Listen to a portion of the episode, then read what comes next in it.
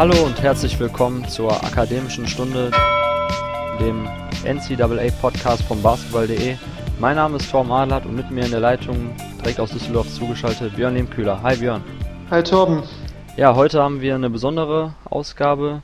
Es ist nämlich March Madness oder wie es bei King of Queens in der deutschen Synchro einmal hieß, der Marsch der Verrückten. Es ist endlich, es ist endlich März, es ist endlich Zeit für den richtigen Basketball in der NCAA. Ähm, ja, ich weiß gar nicht, wie du es siehst, wahrscheinlich ähnlich. Ähm, ich freue mich endlich, dass es losgeht. Das Vorgeplänkel, was teilweise ähm, im Dezember, Januar zu sehen war, haben wir hinter uns gelassen. Jetzt geht's wirklich los. Jetzt schalten auch die NBA-Fans, die BBL-Fans zu. Jetzt geht's wirklich um College-Basketball. Ähm, ja, Björn, erzähl du mal, was, was erwartest du von den nächsten Tagen und Wochen? Äh, vor allem erwarte ich, äh, überrascht zu werden, ähm, wie, wie man jedes Jahr war es teilweise so, dass es gar nicht so viele Upsets gab. Äh, aber dieses Mal, so wie das Jahr bisher verlaufen ist, ich kann noch gar nicht einschätzen, woher am Ende die Überraschungen kommen, aber auf jeden Fall äh, mache ich mich darauf gefasst oder bereite mich geistig darauf vor, hoffentlich auch überrascht zu werden, weil Überraschungen ja eigentlich sozusagen das Salz in der Suppe sind, außer wenn es natürlich dein eigenes Team erwischt. Äh, dann ist es nicht so, aber ansonsten ähm, so, so viele Wechsel, wie es dieses Jahr in der Spitze gab, ähm, sechs oder sieben, ich weiß es gar nicht aus dem Kopf, sechs oder sieben Nummer eins Teams, die dann immer nach drei, vier Wochen wieder gewechselt haben. Ähm, Mannschaften, die dann äh, kreuz und quer äh, verloren haben, gewonnen haben. Und ich denke, das dürfte sich auch jetzt im März widerspiegeln. Ja, also alle, die jetzt schon fleißig seit heute angefangen haben, ihre Brackets auszufüllen, dürften festgestellt haben, egal wie sehr oder wie wenig sich sie mit dem Verlauf der Saison mit College Basketball auseinandergesetzt haben, dass es verdammt schwierig ist, mal wieder das Bracket auszufüllen. Ähm, wir werden im Verlauf des Podcasts auf einzelne Matchups zu sprechen kommen, auf einzelne Teams. Wir werden versuchen, die 60 Minuten circa bestmöglich zu füllen, so viel Input wie möglich euch zu geben. Wir haben im Vorfeld bei Twitter und äh, Facebook nach Fragen gesucht. Ihr habt äh, fleißig Fragen gestellt, das fanden wir sehr cool, weil jetzt haben wir auch einen besseren Überblick, worüber wir wirklich sprechen sollten, was euch interessiert. Wir werden im Verlauf des Podcasts auf jede Frage eingehen. Wir werden jetzt am Anfang ein bisschen über den gestrigen, also wir haben jetzt gerade noch den Montagabend, über den gestrigen Selection Sunday sprechen. Ähm, es wird ein bisschen nerdiger kurz, weil was mir wirklich am Herzen liegt, ist einfach, es wurden ein paar Teams außen vor gelassen, die ich dieses Jahr definitiv gern gesehen hätte, vor allem Velpo. Ähm, ja, Björn, erzähl du es mal kurz für unsere Zuhörer, vielleicht auch die, die sonst nicht wirklich besonders interessiert sind an College Basketball. Wie läuft der Selection Sunday ab und wie ist es möglich, dass Teams, die es eigentlich verdient hätten, aus unserer Sicht außen vor bleiben?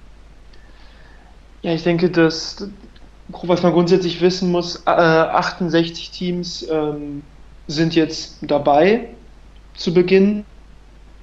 Äh, von diesen 68 Teams hat sich eine gewisse Anzahl direkt qualifiziert, knapp die Hälfte, ähm, indem sie ihre Conference gewonnen haben. Das sind dann sowohl die großen Conferences, ACC, Big Ten, Big 12 und so weiter, Mannschaften wie North Carolina, Kansas.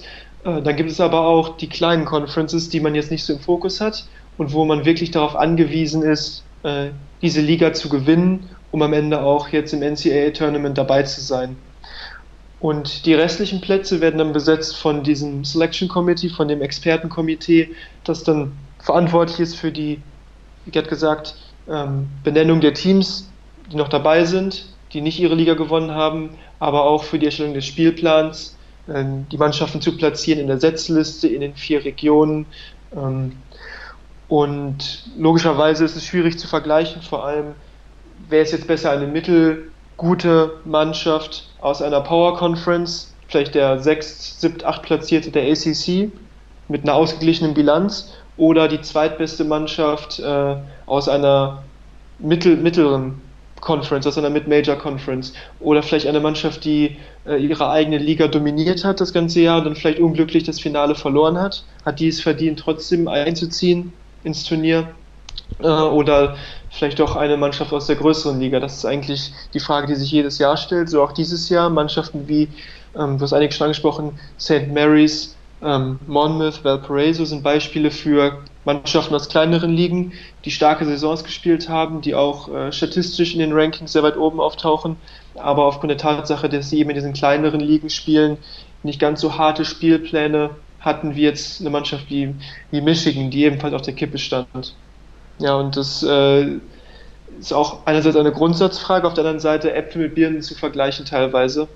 Hm. Und ähm, mich persönlich freue mich immer, wenn mit Major-Mannschaften oder kleinere Mannschaften reinkommen, weil die das Turnier ja auch ausmachen. Wenn eine Mannschaft jetzt in der ACC irgendwie nur die Hälfte ihrer Spiele gewonnen hat, da hatte sie eigentlich genug Möglichkeiten, sich äh, auszuzeichnen, meiner Meinung nach, und hat halt von, von Haus aus schon einen starken Spielplan, um sich zu beweisen. Und die, gerade die Mannschaft aus den kleineren Ligen, ähm, da freut man sich ja auch immer, die dann äh, vielleicht im, im Tournament dabei zu haben weil es ja gerade auch dieses äh, Gegenüber von den großen Teams und den kleinen Teams ja ausmacht, oder wie siehst du das?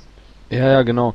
Ähm, was man halt sagen muss, gerade in Amerika wurde in den letzten Wochen in unzähligen Podcasts, sei es jetzt von ESPN oder CBS, immer wieder über die Bubble-Teams diskutiert. Das sind eben die Mannschaften, die bis zum Schluss zittern müssen, ob sie vom Selection Committee ausgezeichnet werden, beziehungsweise in das Turnier rein dürfen.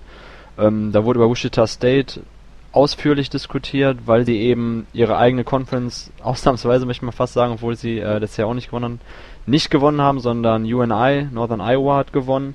Ähm, ob sie reinkommen, obwohl sie in diversen Statistiken unter den Top 10 des Landes aufgeführt werden.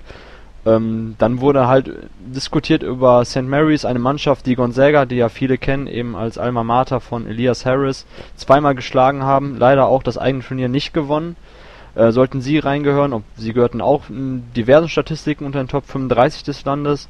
Äh, da wurde ausführlich diskutiert und man muss halt sagen, es gibt nämlich nicht diese eine Statistik, die wirklich darlegt, okay, dieses Team, wir reden von 351 Mannschaften, ähm, ist ein Top 40 Team, das gehört rein oder wie auch immer. Ähm, es ist ein Zusammenspiel aus verschiedenen Faktoren. Es gibt Statistiken wie eben von CanPom, wo man eine angepasste Offensiveffizienz sieht, eine angepasste Defensiveffizienz, wo die Stärke der Spielpläne reinkommt. Man schaut sich an, gegen wen hat die Mannschaft verloren, gegen wen hat sie gewonnen, zu welchem Zeitpunkt der Saison, gab es Verletzte. Also es sind so viele Faktoren, die da reinspielen. Und trotzdem, also gestern Abend, als ich das verfolgt habe ähm, über Twitter und dann eben bekannt wurde, dass Velpo und St. Mary's nicht dabei sind, kurz geschluckt habe. Vor allem eben, weil mit Tulsa eine Mannschaft drin ist, die man kann verschiedene Statistiken anführen jetzt, aber im Endeffekt sagen alle, eigentlich sollte diese Mannschaft nicht dabei sein, andere haben es mehr verdient. Velpo gehört zu den 10 effizientesten Defensiven des Landes. Sie haben sich natürlich jetzt im Turnier einen Ausrutscher geleistet. St. Mary's gehört zu den 15 effizientesten Offensiven des Landes. Beide Mannschaften haben über 25 Siege. Sie kommen halt, wie du gesagt hast, aus Mid-Majors, aus mittleren ähm, College-Stärken sie haben einfach nicht die Chancen, wie eben Teams aus, äh, aus den großen Conference genügend Siege einzufahren, die wirklich am Ende des Tages bedeutend sind für das Komitee. Das ist natürlich dieser ständige Bias, äh, Bias, der von dem geredet wird, wenn man eben sagt, das Team wie Texas Tech einfach genügend Chancen hat, auch richtig gute Siege einzufahren, weil sie eben in einer großen Power Conference spielen. Das finde ich interessant, weil ich mir einerseits denke, ja, das ist definitiv der Faktor. Man muss ja sagen, Teams haben halt die Chance, in der ganz normalen Saisonphase halt in ihrer Conference die Spiele zu gewinnen und der Spielplan, den vor der eigenen Conference besteht, der wird halt im Vorfeld der Saison selbst gestaltet. Und man hat halt die Chance, da eben Teams zu nehmen. Wenn man gegen diese gewinnt, dann weiß man genau, okay, das zählt auch noch im März eine Menge. Nehmen wir jetzt das Beispiel von Valpo. Sie haben gegen Oregon State und gegen Oregon gespielt im Non-Conference Schedule. Sie haben gegen Oregon State gewonnen, gegen Oregon knapp verloren. Und das waren jetzt auch im Endeffekt die einzigen beiden Spiele, die sie nachher vorweisen konnten, gegen Teams, die im NCAA-Tournament stehen und wo man dann auch als Komitee sagt, okay, das schauen wir uns genau an. Ein Sieg gegen Oregon State war dann schlussendlich für Valpo zu wenig, obwohl sie nach verschiedenen Statistiken eben zu den Top 35, Top 40 Mannschaften des Landes gehören. Das finde ich irgendwie schade, weil man sieht eben, dass nicht wirklich die besten Mannschaften in dem Turnier vertreten sind. Aber das ist eine Diskussion, die wird auch schon seit Jahren in Amerika geführt. Da könnten wir uns wahrscheinlich jetzt auch zwei Stunden drüber unterhalten. Was ich nur interessant fand, wo es ich vor allem diskutieren will mit dir, ist eben die Frage, welche Mannschaften hätten wirklich reingemüsst, welche Mannschaften hätten wir gern gesehen. Für mich war Velpo eine Mannschaft, ich habe sie vor der Saison als potenziell Elite A-Team gesehen, eben weil sie mit äh, Alec Peters einen Spieler haben, der für 20 Punkte pro Spiel gut ist. Sie haben eine sehr gute Defensive. Das, ist, das sind halt irgendwie so Argumente, die immer im März bei der March Madness besonders stark zählen. Hat man einen Spieler, der übernehmen kann und hat man irgendwie eine Defensive, die auch übernehmen kann. Und leider ist diese Mannschaft jetzt nicht dabei. Stattdessen Tulsa. Also ich weiß nicht, wie du es siehst, aber ich finde nicht wirklich Argumente für Tulsa. Du?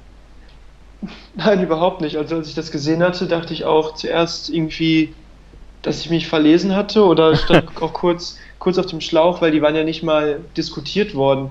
Es wurde ja äh, gesprochen über, über einen Tweet von einem Tulsa-Spieler, wo, wo der gefragt wurde bei Twitter. Genau, ja.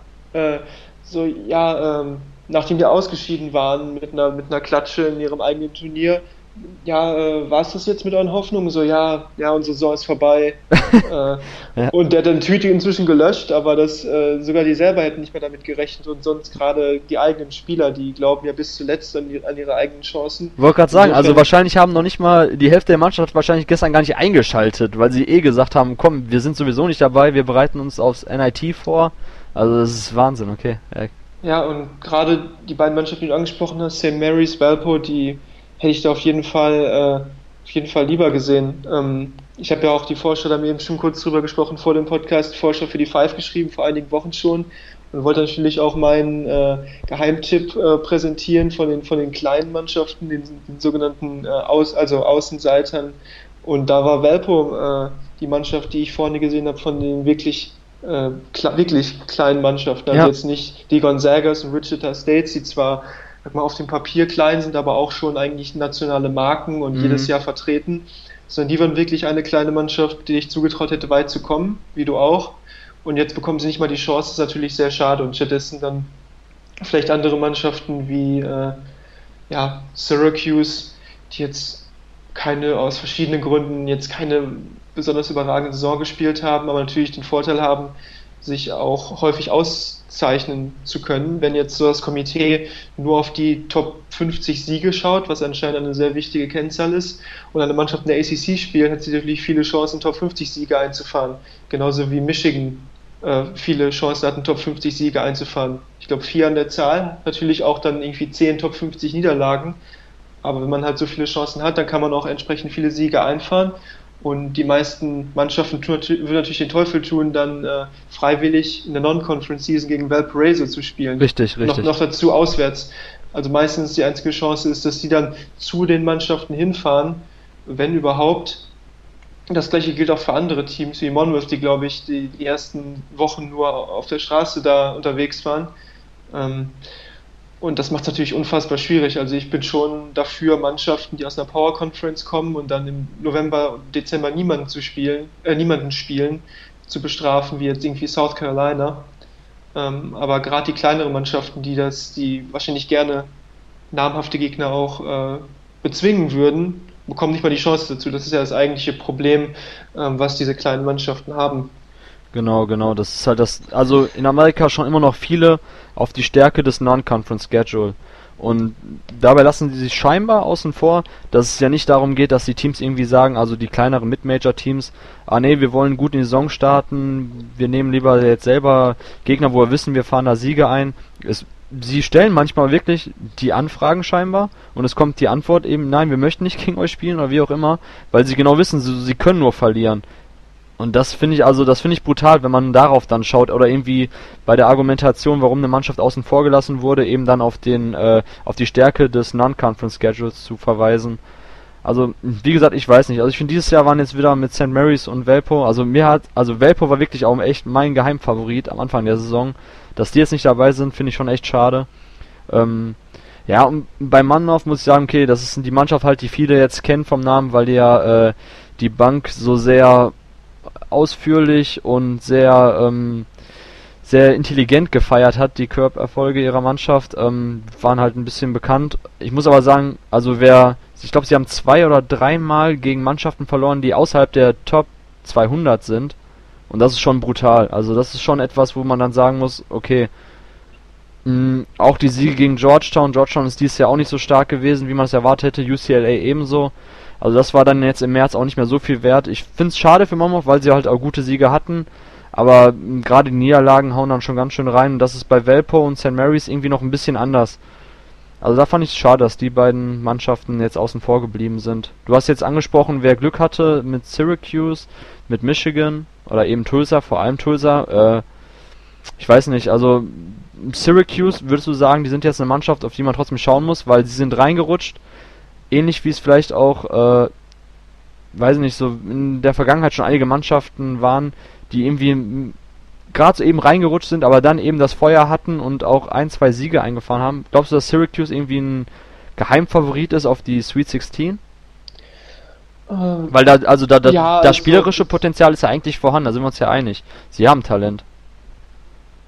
Sie haben Talent, aber sie stehen ja äh, dann, also auf dem Weg in 16 steht ihnen ja Michigan State gegenüber, insofern äh, will ich da nicht allzu viel auf Syracuse setzen. Also ich kann mir schon vorstellen, dass sie gegen Dayton gewinnen in der ersten Runde. Das ist für mich ein relativ offenes Spiel, mhm. äh, denke ich 50-50, aber dann gegen Michigan State ähm, sind sie natürlich der klare Außenseiter. Hm. Ähm, vielleicht können wir jetzt die Frage schon mal vorwegnehmen, weil wir jetzt gerade schon über Michigan gesprochen haben. Ähm, es kam nämlich die Frage, die hat uns über, ähm, über Facebook erreicht, nämlich von Marco K. Ähm, ob Michigan zur Cinderella werden könnte in diesem Jahr. Jetzt muss man sagen, dass Michigan ja schon im First Four spielt. Und zwar eben gegen die angesprochenen Tulsa von, also denen ich wirklich gar nichts wünsche, einfach weil sie es nicht verdient haben. Nee, also Spaß beiseite, mir ist es im Endeffekt äh, gleich, weiter komme ich einfach nur gute Spiele sehen. Aber könntest du dir vorstellen, dass sie erstmal jetzt im First Four gegen Tulsa gewinnen und danach auch noch für ein bisschen Furore sorgen? Sie würden ja in der nächsten Runde gegen Notre Dame spielen, eine der besten Offensiven des Landes. Und danach gegen West Virginia oder Stephen F. Austin, wobei ich sogar, kommen wir später auch zu, eher mit Stephen F. Austin gehen wird, also eine der besten Defensiven des Landes. Also schon echt ein hartes Programm. Glaubst du, dass Michigan ähm, da eine Chance hat? Eine Chance haben sie auf jeden Fall. Äh, man muss abwarten, wie, äh, wie sie defensiv äh, auftreten. Gerade ähm, zum Beispiel gegen, wenn es dann gegen Notre Dame geht, wie können sie Demetrius Jackson äh, in Schach halten, äh, was auch mit, mit Augustin, äh, mit August unterm Korb, weil Michigan ja bekanntlich unterm Korb auch nicht so tief besetzt ist ich würde mir das auf jeden Fall zutrauen, gegen Notre Dame auch, also gegen Tulsa sowieso zu gewinnen, auch gegen Notre Dame für eine Überraschung zu sorgen. Ob sie jetzt zur Cinderella werden und, ähm, und irgendwie durchmarschieren, ähm, da bin ich noch nicht so überzeugt. Dass, da habe ich noch nicht so viel von Michigan dieses Jahr gesehen, was mich jetzt glauben lassen würde, dass sie eine Siegesserie äh, starten. Oder wie würdest du das sehen? Nee, also ich kann mir das auch wirklich nicht vorstellen. Also ich gegen Tulsa definitiv, da sind sie für mich leichter Favorit, auf jeden Fall. Aber dann schon gegen Notre Dame sind sie in der Außenseiterrolle. Man muss sagen, Notre Dame ist natürlich auch eine Mannschaft, die, ähm, die keinen Gegner wirklich am Scoren hindern kann, aber dafür eben zu den besten Offensiven des Landes gehört. Das ist schon die beiden Leute angesprochen mit August und mit Demetrius Jackson. Man hat ja befürchtet, dass nach den Abgängen von, äh, von Connaughton und von äh, Jaron Grant, dass es eben dann ein kleines Loch gibt oder beziehungsweise Lücken in der Offensive gibt, die sie nicht füllen können. Das haben sie dieses Jahr eindrucksvoll bewiesen, dass sie es wohl können. Ähm, sie lassen den Ball gut bewegen, sie haben sehr viele gute Dreierschützen, so sie halten von draußen drauf, also es ist wirklich sehr schwer Notre Dame am Scoren zu hindern und das finde ich auch wirklich schwierig mir irgendwie vorzustellen, dass Michigan das schafft. Vielleicht halten sie das Spiel einem leichten Run-and-Gun-Stil länger offen, aber schlussendlich würde ich dann eher mit ähm, Notre Dame gehen und dann auch in der nächsten Runde, wenn es dann gegen West Virginia oder Stephen F. Austin geht, gegen zwei Teams, die quasi komplett komplementär sind zu Notre Dame, die eben äh, Full Court Pressure spielen, die auf Steals aus sind, Turnover provozieren ohne Ende. Also das sind schon wirklich zwei harte Brocken in den ersten Runden.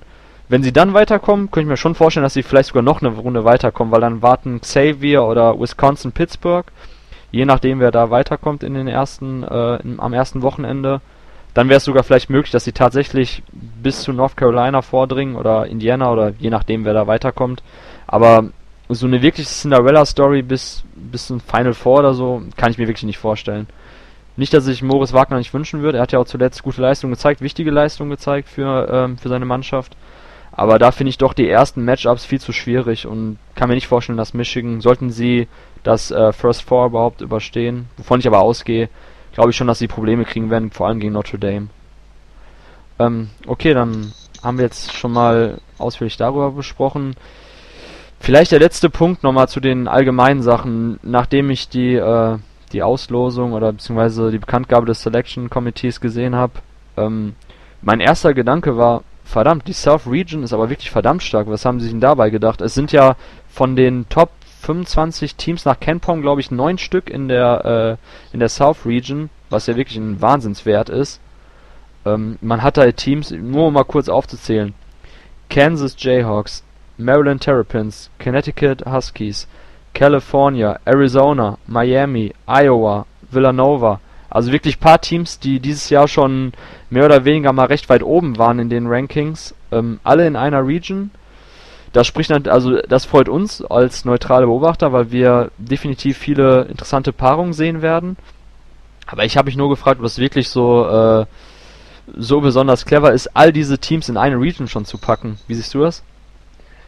Ja, ich fand es auch äh, heftig, vor allem weil die als erste bekannt gegeben wurde und man jetzt nicht gerade Kansas da mit einer leichten, äh, mit einem leichten Weg äh, ins Final Four äh, beschert hat, wobei sich die meisten Teams ja vorher gegenseitig schon raus äh, schmeißen werden. Es fängt ja schon an mit, mit dem Playing Game Vanderbilt gegen Wichita State, was ich sehr interessant finde, weil es ja auch zwei ja, Mannschaften ja. waren, die sehr kontrovers diskutiert wurden, weil zwei Mannschaften, wo man jetzt sagt, vom, vom Talent her, von den, vom Können her gehören die auf jeden Fall ins Turnier. Das sind, die gehören zu den 68 besten Mannschaften. Die haben nur eben nicht unbedingt die Ergebnisse gehabt, um das zu untermauern. Es gab welche, die haben gesagt, Wichita State darf auf keinen Fall mitspielen. Es gibt welche, die haben gesagt, Wichita State ähm, wer 8 oder 9 zieht.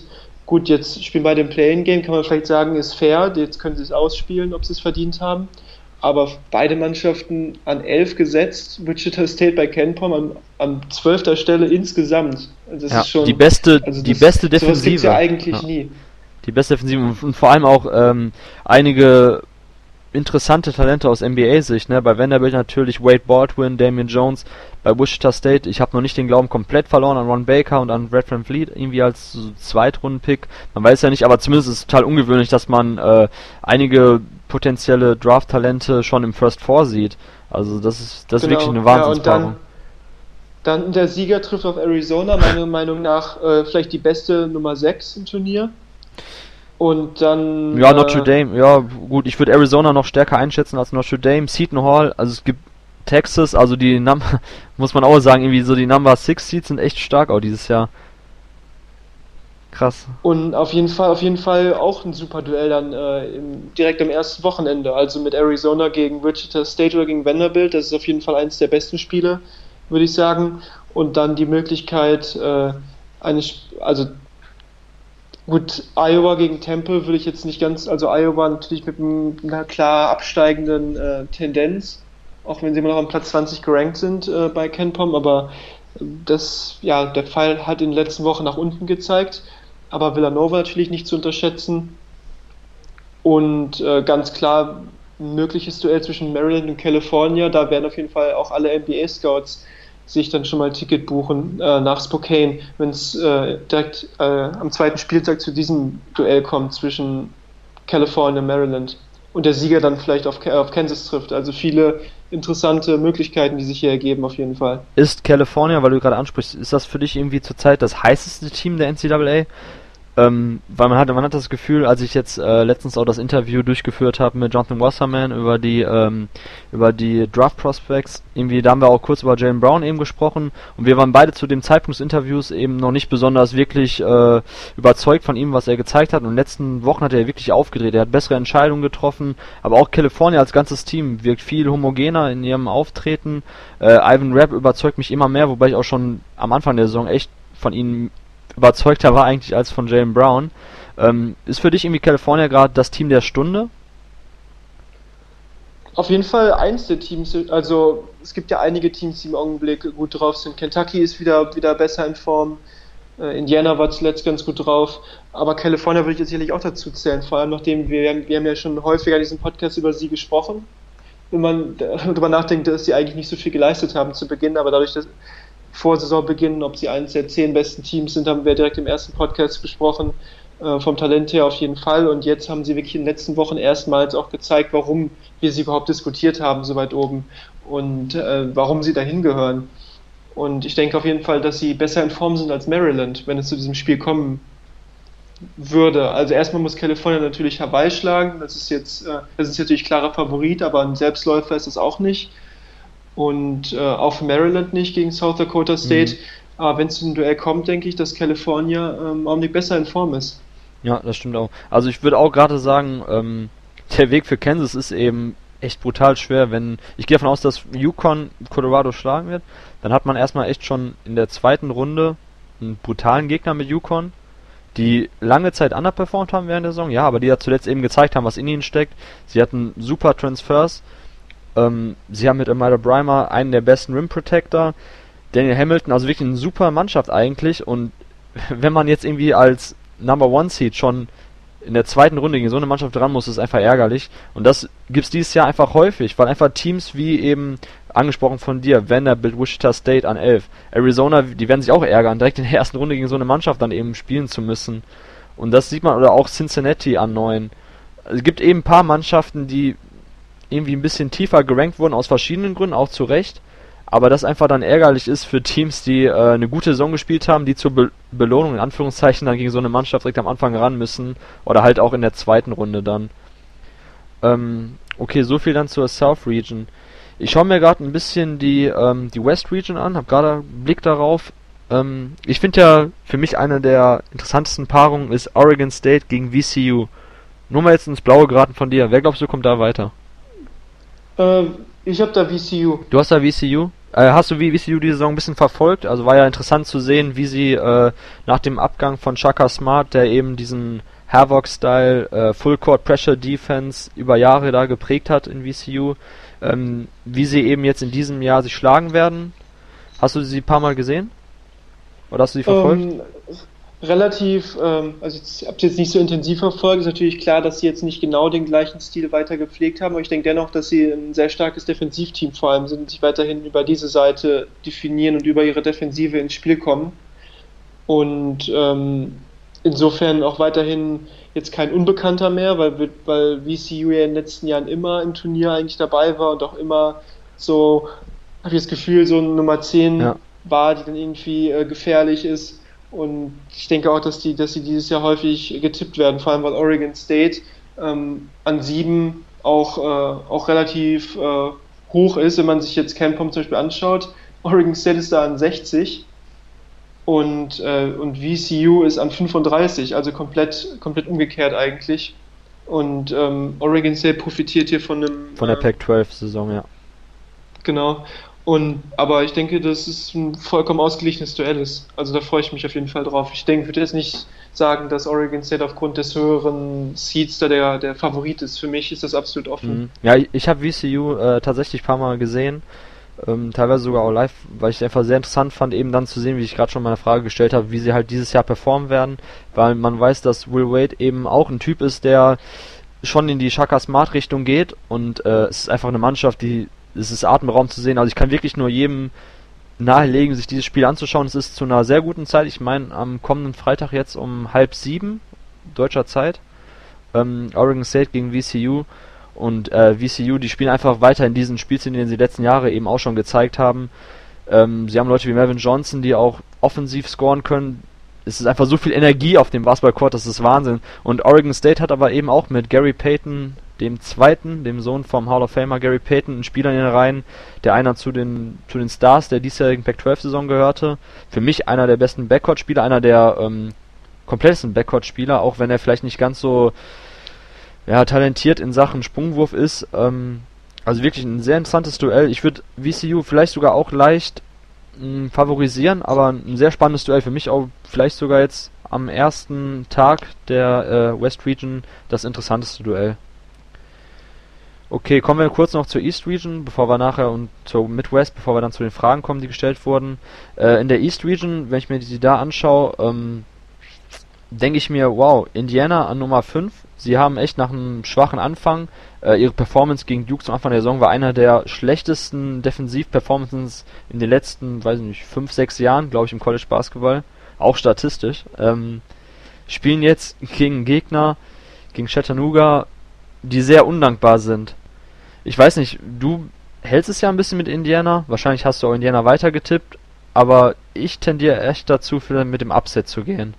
Wie würdest du mich jetzt davon überzeugen, eben das nicht zu machen?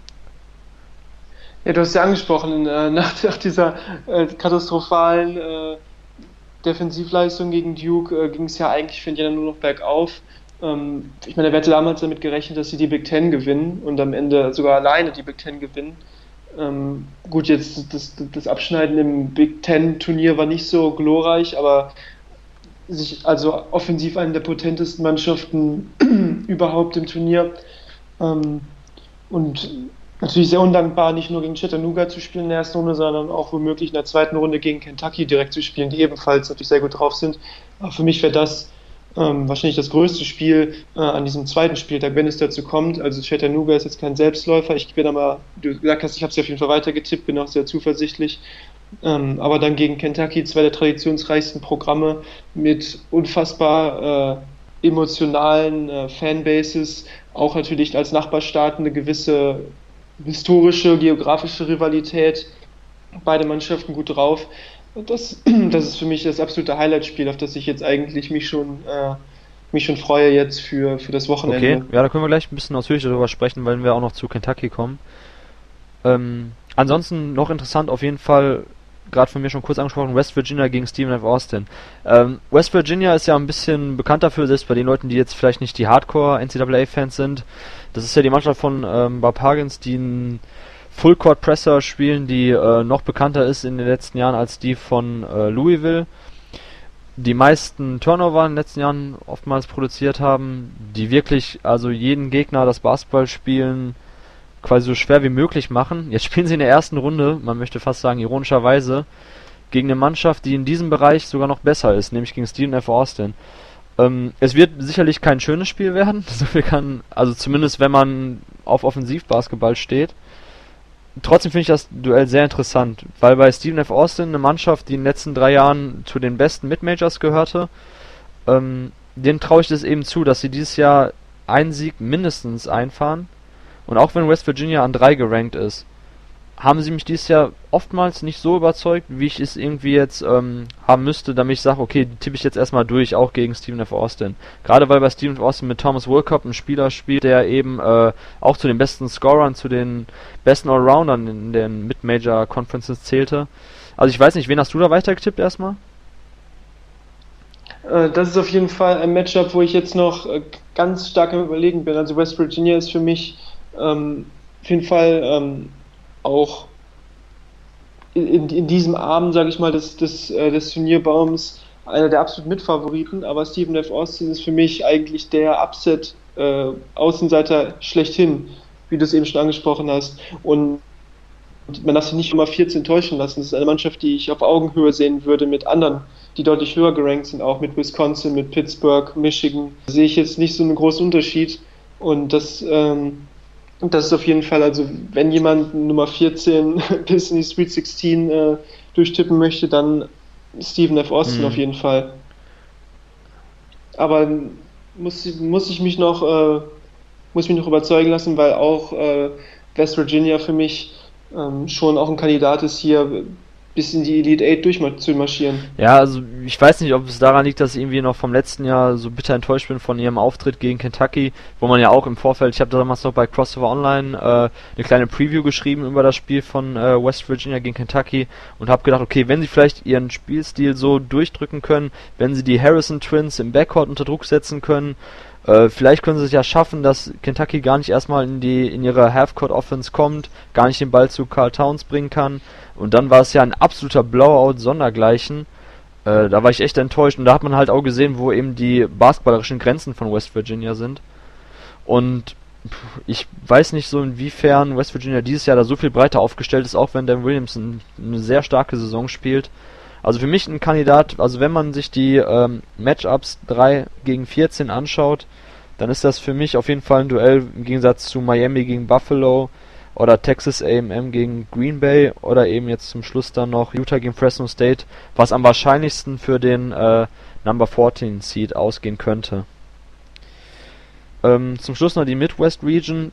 Ich habe heute schon angefangen, meine Preview zu schreiben für basketball.de, die jetzt am Mittwoch erscheint über diese Region. Äh, für mich die ausgeglichenste, gerade in der ersten, am ersten Wochenende, wenn es auch darum geht, Upset zu tippen mein Favorit jetzt, nachdem Velpo, wir haben es ja schon ausführlich besprochen, leider nicht dabei ist, äh, von den Mitmanagers ist Little Rock. Arkansas Little Rock, eine der Mannschaften, die am längsten in dieser Saison ungeschlagen war. Ähm, sie spielen eine also ich habe mir jetzt das Finale nochmal angeguckt, weil ich eben schon vorher was von ihnen gesehen hatte und sie sehr interessant fand, habe ich mir jetzt das Finale in ihrer Conference nochmal angeschaut. Sie spielen eine sehr interessante Motion Offense. Ähm, ihr Head Coach äh, hat damals unter dem äh, legendären Coach Knight gelernt, also von daher wirklich nur äh, Basketball à la Bonheur, möchte man fast sagen, auch im Sinne der Motion Offense. Sie spielen sehr intelligenten Basketball. Für mich ein Team, was definitiv Purdue vor Probleme stellen kann. Auch in der nächsten Runde dann Iowa State oder Iona, je nachdem wer weiterkommt. Aber auch wenn wir weiter runtergehen, danach kommt Seton Hall gegen Gonzaga. Also da wüsste ich auch gar nicht, wen ich weiter tippen sollten. 6 gegen 11. Vor paar Wochen hätte ich Seton Hall noch als Geheimfavorit äh, betitelt. Jetzt sind sie schon an 6, weil sie eben auch die ähm, Big East gewonnen haben. Also also ich tue mir wirklich sehr schwer bei der Midwest Region irgendwie im Verlauf der, ähm, des ersten Wochenendes da valide Aussagen zu treffen, wer weiterkommt und wer nicht. Ich weiß nicht, wie sieht es bei dir aus? Wenn du dir jetzt die einzelnen Matchups äh, anschaust in der ersten Runde. Ähm, ja, da stimme ich dir auf jeden Fall zu. Also Little Rock ähm, sicherlich auch ein von den von den Nummer 12, Nummer 12 gesetzten Teams vielleicht das interessanteste ähm, wie du angesprochen hast, lange ungeschlagen, war deshalb auch, äh, war deshalb ja auch ähm, in, in, den Medien äh, bei Purdue. Weiß nicht, ob die vielleicht unterm Korb einfach zu stark sind für Little Rock, weil Purdue ist sicherlich auch eine der physischsten, größten Mannschaften mit, mit verschiedenen, mit mehreren Seven Foot unterm Korb. Äh, da bin ich gespannt, ob sie diesen, diesen Vorteil ausnutzen können. Äh, aber auch, ja, ich weiß nicht, Iowa State für mich ähm, auch keine sichere Bank. da in dem Turnier weit zu kommen. Das ist auf jeden Fall auch ein Kandidat, wo ich sagen würde, die äh, können auch das erste Spiel gegen Iona durchaus. Äh, ja, verlieren. also ich habe echt noch persönliche äh, Animositäten gegen Iowa State und Baylor vom letzten Jahr, weil sie schon mein Bracket so früh kaputt gemacht haben. Gerade Iowa State war ja das Spiel gegen, äh, gegen UAB, wo sie quasi den Sieg weggeworfen haben zum Schluss durch eine sehr schlechte Possession. Äh, also weil sie, also Iona muss man ja sagen, ähm, eine Mannschaft, die eben mit AJ English einen der besten NCAA-Spieler überhaupt aufwarten kann, gerade wenn es um Scoring geht. Er war, glaube ich, jetzt wieder unter der Top 10 im Scoring. Hm, das ist natürlich eine Mannschaft, man schaut sich am Anfang, wenn man nach Upsets schaut, gerade jetzt im Bereich eben dann, weiß ich nicht, 3 gegen 14 oder dann 4 gegen 13, da schaut man halt, okay, was, was bieten diese 13, also diese Mannschaften, die an 13 gerankt sind, äh, was bieten sie auf? Ist da vielleicht ein Spieler bei, der einfach übernehmen kann? Und AJ English ist halt so einer. Ich würde jedem, der irgendwie noch auf der Suche nach Upsets ist, sagen, schaut euch mal AJ English an, schaut euch Iona an. Eine Mannschaft, die viel Run and Gun spielt, die das Spiel schnell machen will, die viel von draußen draufhaut. Und ähm, ähnlich sieht's ja auch bei Iowa State aus. Von daher könnte ich mir vorstellen, dass es ein sehr interessantes Offensivspiel wird. Und wenn eben die Würfe an diesem Tag für Iona besser fallen als für Iowa State, dann könnte es auch schnell wieder nach hinten losgehen für sie. Von daher ist das für mich auch noch gar nicht klar, dass Iowa State schon äh, den ersten Tag überleben wird. Wiedermals. ähm, ja, und du hast Gonzaga ja. angesprochen. Das ist auf jeden Fall eine Mannschaft, wo ich mir durchaus vorstellen kann, ich meine, die, die, obwohl die jetzt auch in elf gesetzt sind, denke ich, sehe ich sie auch mit Seton Hall eigentlich auf Augenhöhe. Und Gonzaga ist jetzt auch alles andere als ein unbeschriebenes Blatt. Die sind ja jedes Jahr im Turnier dabei. Und ähm, auch gegen Utah würde ich, würde ich sie jetzt nicht als chancenlos einschätzen, wenn es zu diesem Duell käme. Ja, also ich finde es sehr cool, dass Seton Hall dabei ist. Äh, ich habe es mir vor der Saison gewünscht.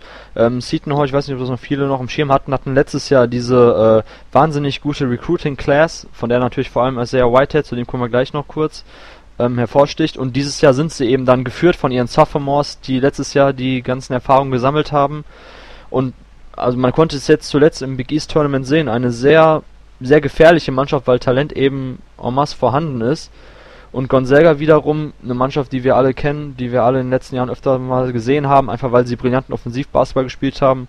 Mark View mit seiner Flex Offense sehr intelligenten Basketball spielen lässt, einfach auch mit Leuten wie Sabonis interessante Leute aufwartet. Also vor paar Wochen hätte ich auch noch gesagt, oder vor paar Monaten vielleicht, das könnte andersrum sein, dass Seton Hall an 11 und Gonzaga an 6 ist. Also von daher, obwohl da die Diskrepanz von äh, von fünf Seeds ist, ist das für mich ein Duell auf Augenhöhe und ich wüsste auch nicht, also ich bin mir noch unklar, wen ich da wirklich weitersetzen soll. Sehr spannendes Duell auf jeden Fall. Ja, Gonzaga wurde ja vor Saisonbeginn auch von vielen als Top-10-Team äh, diskutiert. Also gerade wegen dem starken Hatten wir in der Redaktion ja auch, genau, ähm, genau, wir haben auch darüber diskutiert. Mit, mit Sabonis, mit Kyle Wilcher natürlich, mit äh, Kanowski. Man hat auch gesehen, dass schon ähm, der Abgang von Kevin Pangos zum Beispiel oder allgemein äh, die Abgänge, die im Backcourt Gary zu verzeichnen Bell. waren, sich ja. schon auch deut deutlich äh, ähm, deutlich gezeigt ja, haben. Ja, das, ist, das war halt die Frage, ne? wie die Abgänge von, äh, von Pangos und Bell, wie schwer sie wirklich wiegen, weil eben dann halt in der äh, Flex-Offense von Mark Flü der Ball viel bewegt wird, man war auch spielintelligente Leute und ich war da vorsichtig, aber einfach die, äh, die Gewalt, die im Frontcourt vorhanden ist mit, ähm, mit Leuten, du hast ja angesprochen, mit Sabonis oder mit Kyle Wilshire, ist einfach so enorm gewesen, dass wir gesagt haben, okay, für uns war es damals, also als wir unser Top 10 äh, Preseason Ranking gemacht haben, auch eigentlich ein Kandidat für Nummer 9, Nummer 10. Ähm, ja, jetzt sind sie noch im Turnier gelandet und ich bin gespannt. Das ist halt auch wieder so eine Geschichte, wo ich mir denke, vor der Saison wurden sie hoch gehandelt, dann sind sie tief gefallen. Sie haben es gerade so eben irgendwie noch ins Turnier geschafft, eben durch den Conference äh. Und jetzt wahrscheinlich gehen sie dann durch bis eben, okay, ich halte es natürlich mit Michigan State. Ich glaube nicht, dass sie Michigan State schlagen. Aber zumindest eine Mannschaft, die dann am ersten Wochenende für Furore sorgen kann. Okay, dann haben wir jetzt über die ähm, vier einzelnen Turnierbäume ein bisschen gesprochen. Kommen wir doch noch kurz dann zu den Fragen, beziehungsweise kurz weiß ich nicht, vielleicht auch ein bisschen ausführlicher, je nachdem. Ähm, uns hat es auf jeden Fall gefreut, dass ein paar Fragen reingekommen sind. Fangen wir erstmal an mit äh, Joscha Klüppel, der ein paar allgemeinere Fragen hatte. Die erste war, wer ist euer Favorit? Äh, Favorit bezogen auf den Turniersieg. Ich mach's kurz. Äh, Michigan State, wie sieht's bei dir aus? ich bin nicht überrascht. ähm, nee, ich denke auch, äh, ich bin noch etwas hintergerissen. Ich habe äh, zwischen, zwischen North Carolina und Michigan State. Also die beiden Mannschaften habe ich auf jeden Fall als Final Four Duell äh, eingetragen und ähm, Michigan State auf jeden Fall, ich meine, allein die, die Erfahrung, äh, was das Coaching anbetrifft, absoluten Superstar mit Denzel Valentine, eine Mannschaft, die äh, offensiv den Ball laufen lässt, die aber auch, äh, auch defensiv, ähm, denke ich, äh, Potenzial hat. Äh, das ist auf jeden Fall äh, auf, auf dem Papier auch für mich ein absoluter Top-Favorit, aber North Carolina auch, denke ich, jetzt zur richtigen Zeit gut in Form gekommen, natürlich mit einer der tiefsten, sag mal, Achter, Neuner Rotationen überhaupt. Ähm, das sind für mich äh, die beiden Mannschaften, die ich da ganz mhm. vorne sehe. Ja, also ich habe halt heute, als ich über die Favoriten der Midwest geschrieben habe, natürlich ausführlich vor allem über Michigan State geschrieben und äh, die Statistiken sprechen eigentlich eine ziemlich deutliche Sprache, wenn man jetzt über Michigan State spricht. Äh, die zweiteffizienteste Offensive klar, es wird viel über Denzel Valentine gesprochen, einfach weil er Zahlen auflegt, die so noch nie im College Basketball aufgelegt worden sind eben 19 Punkte, 7 Rebounds, 7 Assists pro Spiel, das gab's noch nie. Äh, aber trotzdem ist es halt eine Mannschaft, die ziemlich äh, Tom Izzo-like spielt, viel den Ball laufen lässt, viele Blöcke stellt, viele Offscreens, äh, viele Dreier nimmt, dann natürlich vor allem jetzt mit jemandem wie Brian Forbes, einen der besten Dreierschützen der gesamten NCAA in ihren Reihen weiß. Ähm, dazu kommt aber immer noch auch eine, äh, eine Defensive, die zu den 20 effizientesten gehört. Also für mich persönlich, so klar, ich habe ein bisschen die Michigan State Fanbrille auf, aber ich stelle es mir echt schwierig vor für gegnerische Coaches, mir ein Konzept auszudenken, wie ich diese Mannschaft schlagen kann, weil eben auch der Einsatzwille äh, stimmt. Aaron Harris, was sehr wichtig ist, hat sich endlich gefangen, nachdem er ja am Anfang Schwierigkeiten hatte, sich in dem System zurechtzufinden. Er funktioniert jetzt zuletzt. Deonta Davis in seiner Freshman-Saison zeigt schon, wie wichtig er sein kann als Rim Protector, als athletischer äh, Finisher. Und da, da stimmt eigentlich sehr, sehr viel. Und dazu kommt eben dieser eine Star, den man eigentlich immer, immer braucht. Klar, man kann sagen, Louisville Cardinals 2013 hatten nicht wirklich einen Star in ihren Reihen. Ähm, aber ansonsten hat das schon sehr viel die, das diesjährige Michigan State Team, was man eben braucht, um das ganze Turnier zu gewinnen. Der ärgste Konkurrent für mich persönlich ist nicht mal UNC, ohne dir jetzt nahe treten zu wollen, sondern eher Kansas, was dann im möglichen Finale ist, weil Kansas auch sehr, sehr konstant gute Leistungen abliefert dieses Jahr, oder? Also ich weiß nicht, wie siehst du Kansas? Ist das für dich irgendwie auch ein, ein Kandidat, wenn du jetzt nicht unbedingt über UNC oder über Michigan State sprechen willst? Klar, auf jeden Fall. Kansas habe ich auch äh, auf jeden Fall auf dem Radar als, als Finalteam. Wenn sie sich durchsetzen in ihrer schweren Region, denke ich, dass sie da favorisiert sind, auch äh, bis ins Finale durchzumarschieren. Das ist, bei Kansas hat man auch gesehen, das war wahrscheinlich dieses Jahr über die gesamte Saison gesehen die konstanteste Mannschaft äh, von den Leistungen, die sie abgeliefert haben. Ähm, ich denke, dass vom Gesamtpaket her, wie du gesagt hast, würde ich Michigan State weit sogar vorne sehen, einfach auf, aufgrund äh, der Tatsache, dass sie sowohl diese Fähigkeiten von, von außen, diese sehr starke Dreierquote, sehr hohe Assist äh, die beste, Rate. die beste. Also die Michigan State habe ich auch noch mal gesehen, die beste. Und Assist aber gleichzeitig eine der besten, eine der besten äh, Rebounding-Mannschaften, eine der besten Mannschaften, was die gegnerische Field Goal Quote angeht. Äh, da, da, da, stimmt einfach sehr viel äh, bei, bei Michigan State. Aber klar, dass man Kansas als, als Nummer 1, ich meine, die sind nicht umsonst Nummer 1 overall. Was ich mich bei Kansas auch immer frage, ähm, natürlich ist die Bilanz von Kansas während der Hauptrunde auch immer dadurch etwas positiv beeinflusst, dass sie eben so gut wie unschlagbar sind auf ihrem mhm. eigenen Parkett. Die verlieren ja, die verlieren ja nie im Allen Fieldhouse. Und äh, vielleicht einmal alle zwei Jahre, aber äh, jetzt spielen sie auf neutralem Boden. Das macht es natürlich nicht einfacher. Ich denke trotzdem, dass sie favorisiert sind auch äh, in ihrer Region. Aber äh, das ist immer noch eine Ecke schwieriger, als es in der Hauptrunde der Fall ist. Was für Kansas spricht, ist sicherlich die Tatsache, dass sie äh, eine sehr, sehr tiefe Mannschaft haben. Ich meine, wenn man sich das anschaut, ähm, Cheek Diallo, der vielleicht talentierteste Spieler in der Mannschaft, spielt da eigentlich kaum eine Rolle. Ähm, das können sie sich sogar erlauben. Viel Erfahrung mit Frank Mason, mit Wayne Selden, der nochmal einen großen Schritt nach vorne gemacht hat dieses Endlich, Jahr, mit ja. Perry Ellis. Ähm, wirklich ein sehr erfahrenes Trio, auch Inside Out. Ähm, da stimmt auch, auch sehr viel die Tiefe, die Erfahrung. Ja ähm, Coaching natürlich, Bill Self, ähm, auch wenn er die vielen Big 12 Meisterschaften jetzt noch nicht in viele ähm, NCAA-Meisterschaften ummünzen konnte, aber auch er hat ja schon mal äh, ganz oben gestanden. Ja, also ich finde das auch, das ist wieder so, so mehr als typisch Bill Self, ne? Man, er bringt zwei McDonalds All-American rein mit Carlton Bragg und mit ähm, Jake Diallo und die beiden sind noch nicht mal irgendwie die, die jetzt die Schlagzeilen dominieren in Kansas.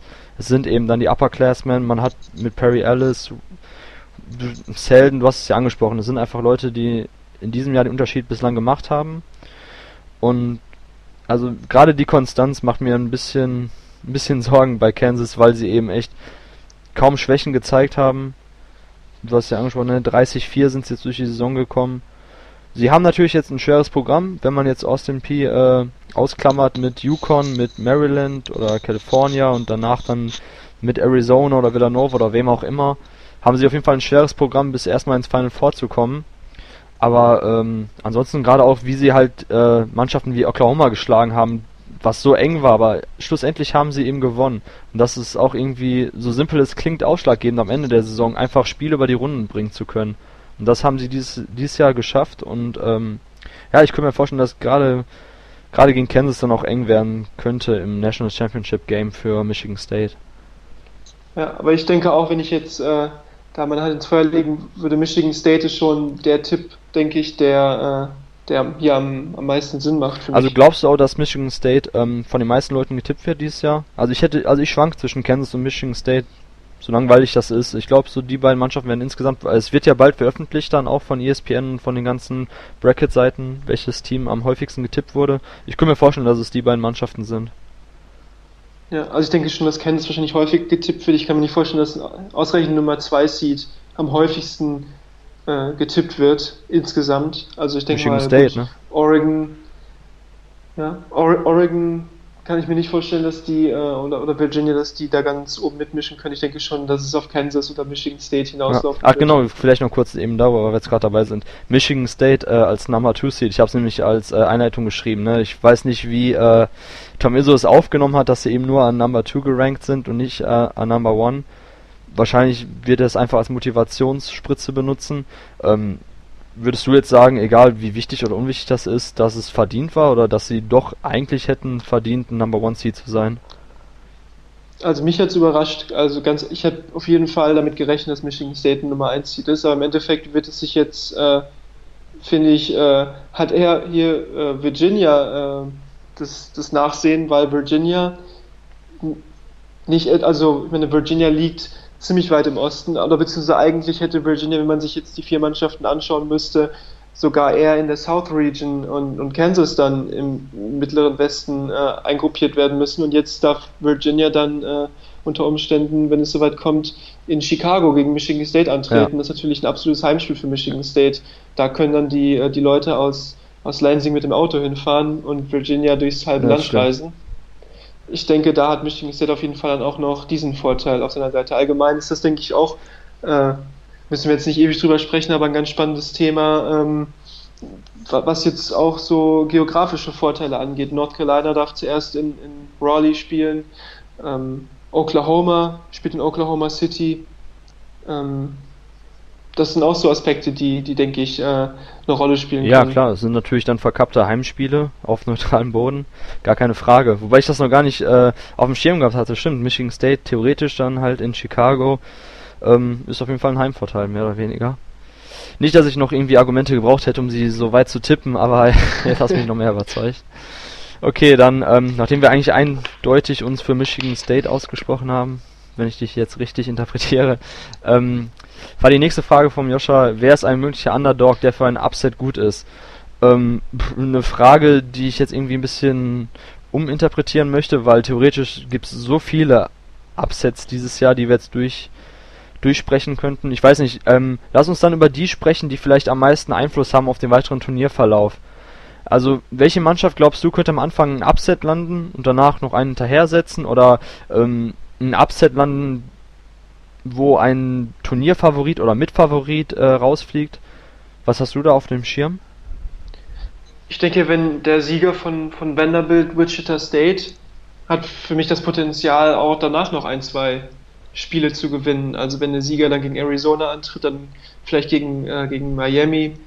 Ähm, denke ich, dass da, dass das absolut Spiele auf Augenhöhe sind, wo dann auch die betreffende Mannschaft mit dem entsprechenden Selbstvertrauen dann auch, äh, auch einige Runden weiterkommen kann. Mhm.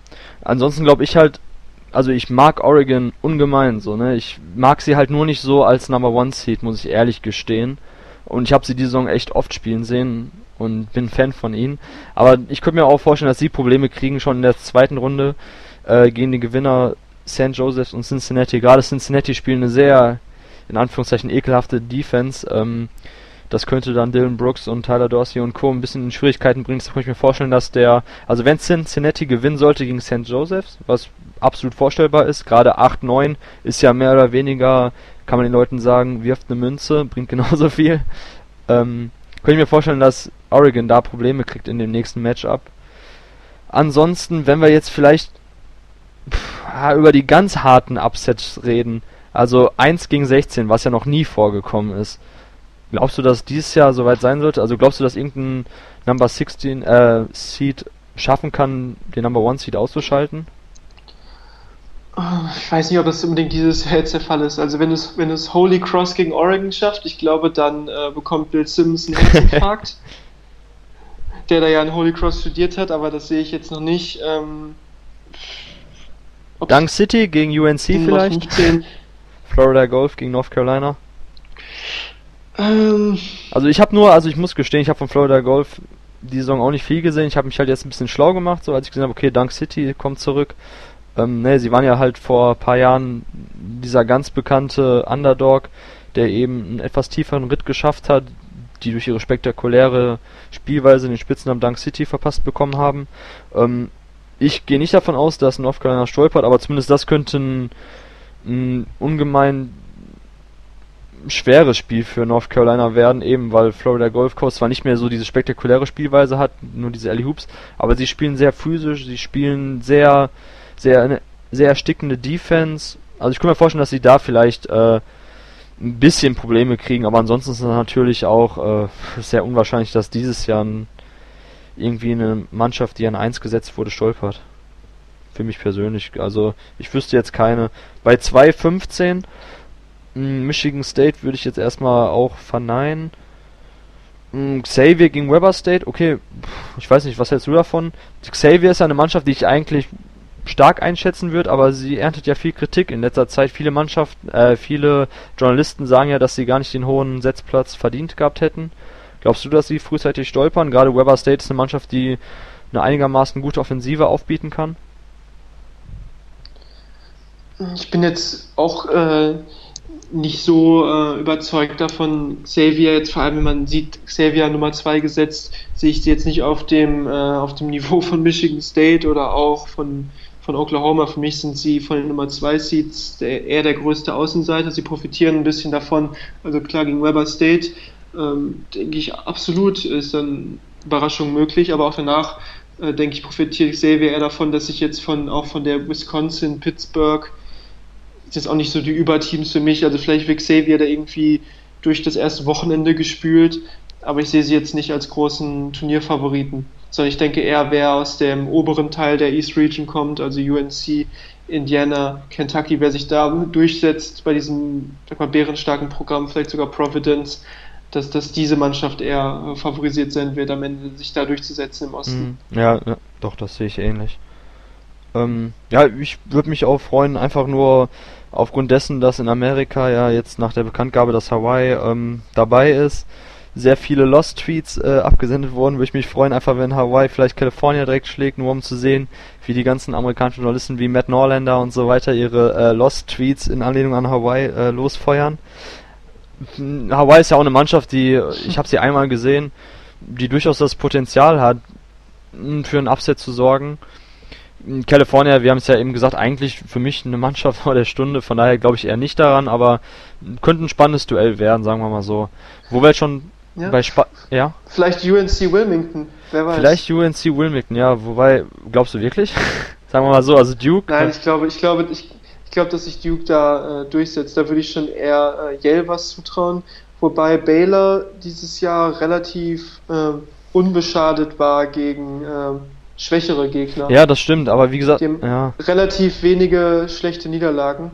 Also die Mannschaften aus der Ivy League haben ja die letzten Jahre, also vor zwei Jahren, vor drei Jahren ja immer auch, also in Harvard damals, ein ähm, bisschen für Furore gesorgt am ersten Wochenende.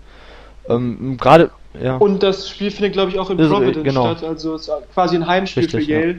Also das, das ist auf jeden Fall ein Spiel, wo ich vielleicht äh, noch mit einem Upset liebäugel, aber ob es dann für Duke reicht, wären die anderen Und Justin Frage. Sears, der äh, Starspieler von Yale, hat die letzten Spiele mh, zum Saisonende nicht mehr ganz so überzeugt, hat schwache Statistiken aufgelegt. Von daher, wenn man jetzt von der Regression zur Mitte irgendwann mal wieder ausgeht bei ihm, wäre es eigentlich Zeit, dass er ein Monsterspiel ja. auflegt, vielleicht ja auch gegen Duke, äh, gegen Duke sag ich schon, vielleicht auch gegen Baylor, die eben auch letztes Jahr dann schon direkt nach paar Stunden des Turnierbeginns ausgeschieden sind. Ähm, die nächste Frage finde ich auch sehr interessant äh, vom Joscha, nämlich die spannendsten Duelle in der ersten Runde. Ich habe ja schon angesprochen, für mich, meiner Meinung nach, Oregon State gegen VCU könnte sehr, sehr spannend sein. Ansonsten ähm, glaube ich eben Baylor Yale, klar, also alle Spiele irgendwo, wo Upset-Gefahr ist, sind für mich spannend. Das sind ja einige schon direkt in der ersten Runde. Ansonsten, wenn. Seton Hall ja, genau, könnte ja, interessant ja, werden. Seton Hall Gonzaga auf jeden Fall haben wir, habe ich ja gerade gesagt, ne, im Endeffekt, man hat da Number 6 und Number 11 Seed und man könnte die genauso tauschen von der Spielstärke. Notre Dame gegen Michigan äh, könnte interessant werden, also wenn, wenn wir davon ausgehen, dass Michigan sich durchsetzt. Ja, West Virginia gegen Stephen F. Austin, die beiden äh, aggressivsten ja. Verteidigungen, Full Court Pressure mäßig äh, des Landes gegeneinander, wird auch bestimmt lustig sein zu sehen. Und halt Purdue, Little Rock, Little Rock vielleicht, vielleicht so die interessanteste der interessanteste Geheimfavorit direkt in der ersten Runde gegen eine der imposantesten Frontcourt-Lines des Landes. Also es gibt schon einige Partien. Also wenn man sich lang genug mit jeder Partie im Vorfeld auseinandersetzt, findet man auch für jede kann man sich genau kann man sich viele schön reden. okay, ähm, dann seine letzte Frage vom Joscha war, gibt es Player to Watch? Äh, ja, natürlich gibt es Player to Watch. Es gibt sehr, sehr viele. Fangen wir vielleicht mal aus NBA-Draft-Sicht an. Natürlich Brandon Ingram von Duke spielt direkt halt äh, am ersten Wochenende gegen die von dir jetzt gerade schon kurz angesprochen UNC Wilmington. Ja, was hältst du denn von Brandon Ingram? Wie hast du ihn in den letzten Wochen gesehen, beziehungsweise auch beim Tournament? Also beim AC? Äh, ja, ich denke, eine Sache, die ja für sich spricht, ist, ist wo wir eben schon äh, vor dem Podcast kurz drüber gesprochen haben, dass Brandon Ingram jetzt äh, auf Platz 1 bei Draft Express ist im, im Mock Draft 2016, das spricht ja schon für sich. Einerseits natürlich, was äh, Ben Simmons Probleme angeht in den letzten äh, Wochen und, und, Monaten mit seinem Team, aber auch was Brandon Ingram geleistet hat, dass er dort als äh, Riesentalent, als potenziell Nummer 1 Pick jetzt gesehen wird, ähm, hat eine gute Entwicklung durchlaufen. Sicherlich ähm, einige Fragezeichen äh, gibt es noch, inwiefern er das in der NBA übersetzen kann. Aber ich finde, äh, dass er auch diese Duke-Mannschaft, die ja sehr jung ist, da auch seine Rolle gut angenommen hat. Ähm, natürlich mit seiner Körperlänge und seinen Fähigkeiten als Werfer ein sehr, sehr, äh, sehr, sehr gefährlicher Offensivspieler.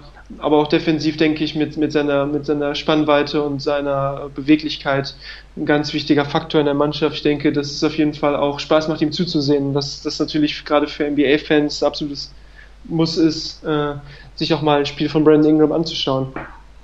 Ja, ja, also wer es noch nicht getan hat, definitiv. Ähm, ich weiß gar nicht, wer es zuletzt war. Ich glaube, Jay Williams bei ESPN hat ja gesagt, dass er jetzt auch ähm, Brand Ingram vor Simmons sieht, einfach weil er so Kevin Durant mäßig daherkommt. Ähm, ja, da kann man drüber diskutieren. Gerade wir haben ja schon des Öfteren darüber gesprochen und auch äh, diverse Argumente angeführt, warum man vielleicht auch nicht unbedingt den Kevin Durant-Vergleich anführen sollte. Mhm, nichtsdestotrotz, klar, also wer nach NBA-Talenten Ausschau hält, ist äh, bei ihm an der richtigen Adresse. Wenn ich jetzt sonst noch kurz das Bracket durchgehe, NBA-Talente, die, also wie gesagt, Ben Simmons ist leider nicht dabei, also leider kann man auch sehen, wie man möchte. LSU hat es definitiv nicht verdient gehabt, auch im Turnier zu sein. Ansonsten kann man sagen, bei Providence direkt gegen USC gegen eine starke Mannschaft, auch 8 gegen 9, ein Duell wo man, wie gesagt, wieder eine Münze werfen könnte, wer überhaupt weiterkommt, äh, wird man Chris Dunn sehen, den Point Guard, den vermutlich besten Ballhändler, der in der kommenden Draft dabei sein wird. Dann hat man ähm, ähm, äh, kurz schauen auf das Bracket, wo wir noch ja, vielleicht Kentucky. auch äh, hat man natürlich auch ein 2-Vereins-Angebot, äh, wenn man jetzt nicht so viel Zeit hat mit, äh, mit Scala Bissier, der so ein bisschen auch eine schwierige Saison hinter sich hat, aber jetzt wieder zuletzt ähm, im Aufwind befindlich war, wurde er zu Saisonbeginn auch als, als Top-3-Kandidat auf jeden Fall äh, gehandelt und hat sich jetzt wieder zuletzt etwas gefangen. Jamal Murray, der Guard, ebenfalls Top-10-Potenzial, äh, äh, haben wir jetzt auch gerade frisch ein äh, Draft-Profil rausgebracht bei basketball.de. Ähm, auf sich, äh, auf, also zwei interessante Spieler, die auf jeden Fall äh, man im Blick haben sollte, ebenso von dir schon angesprochen, Jalen Brown, Ivan Rapp bei California ebenfalls äh, zwei NBA Prospects äh, in einem Team. Ja, also, aber ich habe jetzt gerade kurz Ausschau gehalten nach einer Paarung, wo ähm, beide Mannschaften mit einem interessanten, mhm. also Lottery-Talent aufwarten können. Habe ich jetzt ehrlich gesagt nicht gesehen auf den ersten Blick.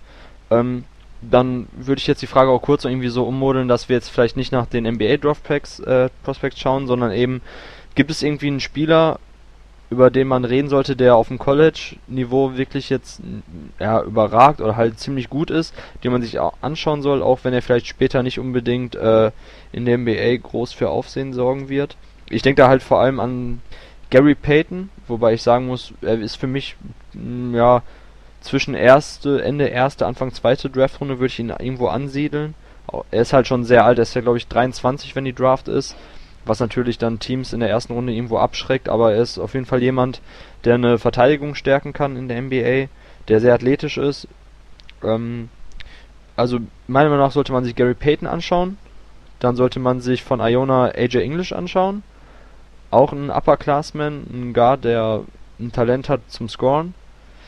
Ansonsten, ich weiß nicht, wen hast du jetzt gerade noch irgendwo im Blickfeld, wo du sagen würdest, ein College-Spieler, der ziemlich interessant ist zum Anschauen.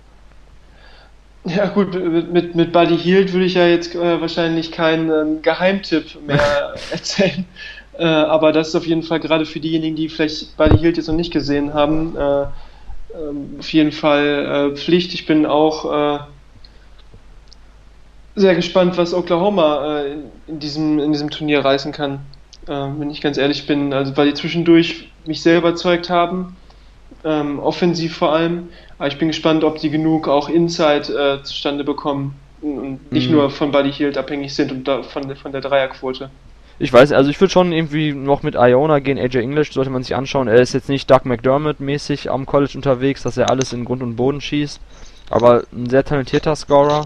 Oder Oregon. Ich, also ich, wie gesagt, ich bin ein Fan von Oregon, auch wenn ich sie nicht unbedingt als Number One Seed sehe. Aber mit Tyler Dorsey und mit Dylan Brooks und mit Chris Boucher, also sie haben mehrere Spieler, die wirklich auf dem College-Level in verschiedenen Aspekten überragen können.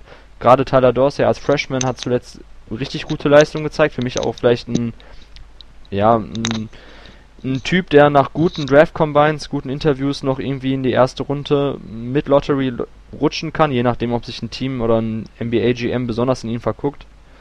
Ähm, ja, aber Je nach Matchup muss man schauen. Also es gibt definitiv viele interessante Spieler, aber es ist jetzt nicht so ein Doug McDermott-Typ dabei wie eben vor zwei Jahren, der, ähm, der auf dem College-Level überragt. Okay, dann so viel dazu. Kommen wir zu der nächsten Frage. Und zwar hatte Benjamin Dehne die Frage, welche deutschen Nachwuchstalente kann man in der March Madness sehen? Äh, ja, das können wir eigentlich recht kurz halten. Und zwar bei Michigan, die im, Fer äh, im First Four schon unterwegs sind, wird man Moritz Wagner sehen. Ich glaube, wenn ich das richtig gesehen habe, zuletzt waren ja seine Einsatzminuten auch ganz gut. Ich habe halt ähm, im Tournament ihn kurz gesehen, wo er wichtige Minuten gebracht hat. Ich weiß nicht, hast du, hast du das besonders irgendwie im Auge gehabt, was er gemacht hat? Ja, also er ist ja jetzt ähm, im Saisonverlauf eher in die Rolle äh, gerutscht, sozusagen des äh, des dritten Manns auf der Center-Position. Die spielen ja eher doch äh, mit einer kleineren Aufstellung. Und, aber er hatte doch gerade gegen, gegen Indiana, denke ich, eine ganz gute Leistung abgeliefert, wo er neun Punkte gemacht hat. Äh, in, hat auch 16 Minuten gespielt. Äh, und ich denke, dass er auf jeden Fall auch äh, natürlich, äh, dass man sich für ihn freuen kann, dass er jetzt dabei ist, dass er diese Erfahrung sammelt und auch vielleicht für nächstes Jahr dann äh, die Erfahrung mitnimmt, auch wenn er jetzt vielleicht dieses Jahr nicht die zentrale Rolle bei Michigan spielt. Auf jeden Fall. Ansonsten bei Michigan State natürlich ähm, Gavin Schilling. Er hatte zuletzt, ich glaube, er kommt jetzt gerade irgendwie so auf 12, 13 Minuten im Schnitt. Er war ja am Anfang der Saison verletzt. Ähm, ja, der Davis, der Freshman, äh, hat ein bisschen so einen Rang abgelaufen. Man muss aber auch sagen, er hat mehr oder weniger zu Recht, weil Deonta Davis wirklich eine sehr gute Saison spielt. Ähm, Gavin Schilling ist weiterhin der Typ, der von der Bank kommt, der viel Energie bringt, der äh, im Angriff harte Blöcke stellt, hart zum Korb abrollt hart zu Rebounds geht, in der Verteidigung immer noch, ja, man muss sagen, nicht besonders intelligent agiert, zuweilen immer noch zu stark dazu neigt, äh, nach dem Ball zu greifen oder die Hand am Körper des Gegenspielers im Low Post zu haben. Aber auf jeden Fall ein wichtiger Bestandteil des Teams. Und ich meine, wir reden jetzt hier immer noch von einer Mannschaft, die wir ja als äh, einer der absoluten Top-Favoriten auf den Titelgewinn handeln. Ähm, da hat Gavin Schilling also ist fester Bestandteil der Rotation und auch ein wirklich äh, integraler Bestandteil der Mannschaft. Habe ich jetzt jemanden vergessen? Ich glaube, das war es dann schon, oder? Ja, ist gut, es sind noch ein paar Spieler dabei, die jetzt äh, in ihren Mannschaften äh, nicht so große Rollen spielen. Ähm, Tyree Chambers ist ein deutscher Spieler, der bei, äh, bei Providence im Kader steht, ähm, aber da jetzt nicht so eine große Rolle spielt. Ähm, Javon Bauman, aber sonst ähm, denke ich, dass das auf jeden Fall die Spieler die man äh, im, im, Fokus hat. Schilling, äh, Wagner. Leider hat es jetzt nicht ganz gereicht für, ähm, für Maudolo in der Ivy League oder für Martin Bräunig mit, äh, mit Montana. Ja, ja, also gerade bei, äh, bei Lo war halt ärgerlich, weil er wäre halt ein Spieler gewesen, Bräuning ja auch, aber gerade Low als absoluter Star und Führungsspieler der Mannschaft, ähm, wenn er sie ins Turnier geführt hätte, wäre nochmal was anderes gewesen als bei den anderen Spielern, die dann doch eher Rotations-Komplementärspieler sind. Ja, äh, ärgerlich für Low, weil äh, ab der nächsten Saison ist es ja so, dass die Ivy League ähm, auch nicht mehr ihren Champion nach der Saison kürt, sondern nach der Saison quasi eine Art Final Four ausführt und eben dann der Gewinner dieses äh, Kleinturniers dann zur March Madness bzw. zum NCAA Tournament fährt, den Automatic Bid erhält. Ähm, ja, schade für Lo, weil ähm, er hatte leider nicht die Chance in den letzten Jahren, sich über so eine Art des äh, One-and-Done-Turniers noch zu qualifizieren. Ja, deshalb in diesem Jahr wird dann halt viel von Michigan State, Gavin Schilling oder je nachdem Michigan und Moritz Wagner abhängen. Das war's dann auch schon aus deutscher Sicht, muss man sagen. Dieses Jahr ist da nicht besonders, ist das Teilnehmerfeld nicht rar gesät. Äh, ist das Teilnehmerfeld rar gesät, was das deutsche Basketballpotenzial angeht. Ähm, die nächste Frage von Tobias Hessel können wir auch ganz schnell beantworten, nämlich haben die Spartans realistische Chancen auf den Titelgewinn? Ja, haben wir ja gesagt, definitiv. Also für mich als jemand, der es mit den Spartans hält, ähm, sowieso. Also nicht nur, also immer ein Bracket in den letzten Jahren gemacht, wo ich ein bisschen auf Sympathie mehr getippt habe. Ähm, dieses Jahr deckt sich meine Sympathie aber auch irgendwie mit dem, was ich glaube, was passieren wird. Nämlich, dass Michigan State ziemlich weit kommt. Du hast ja auch schon gesagt, dass du es ähnlich siehst.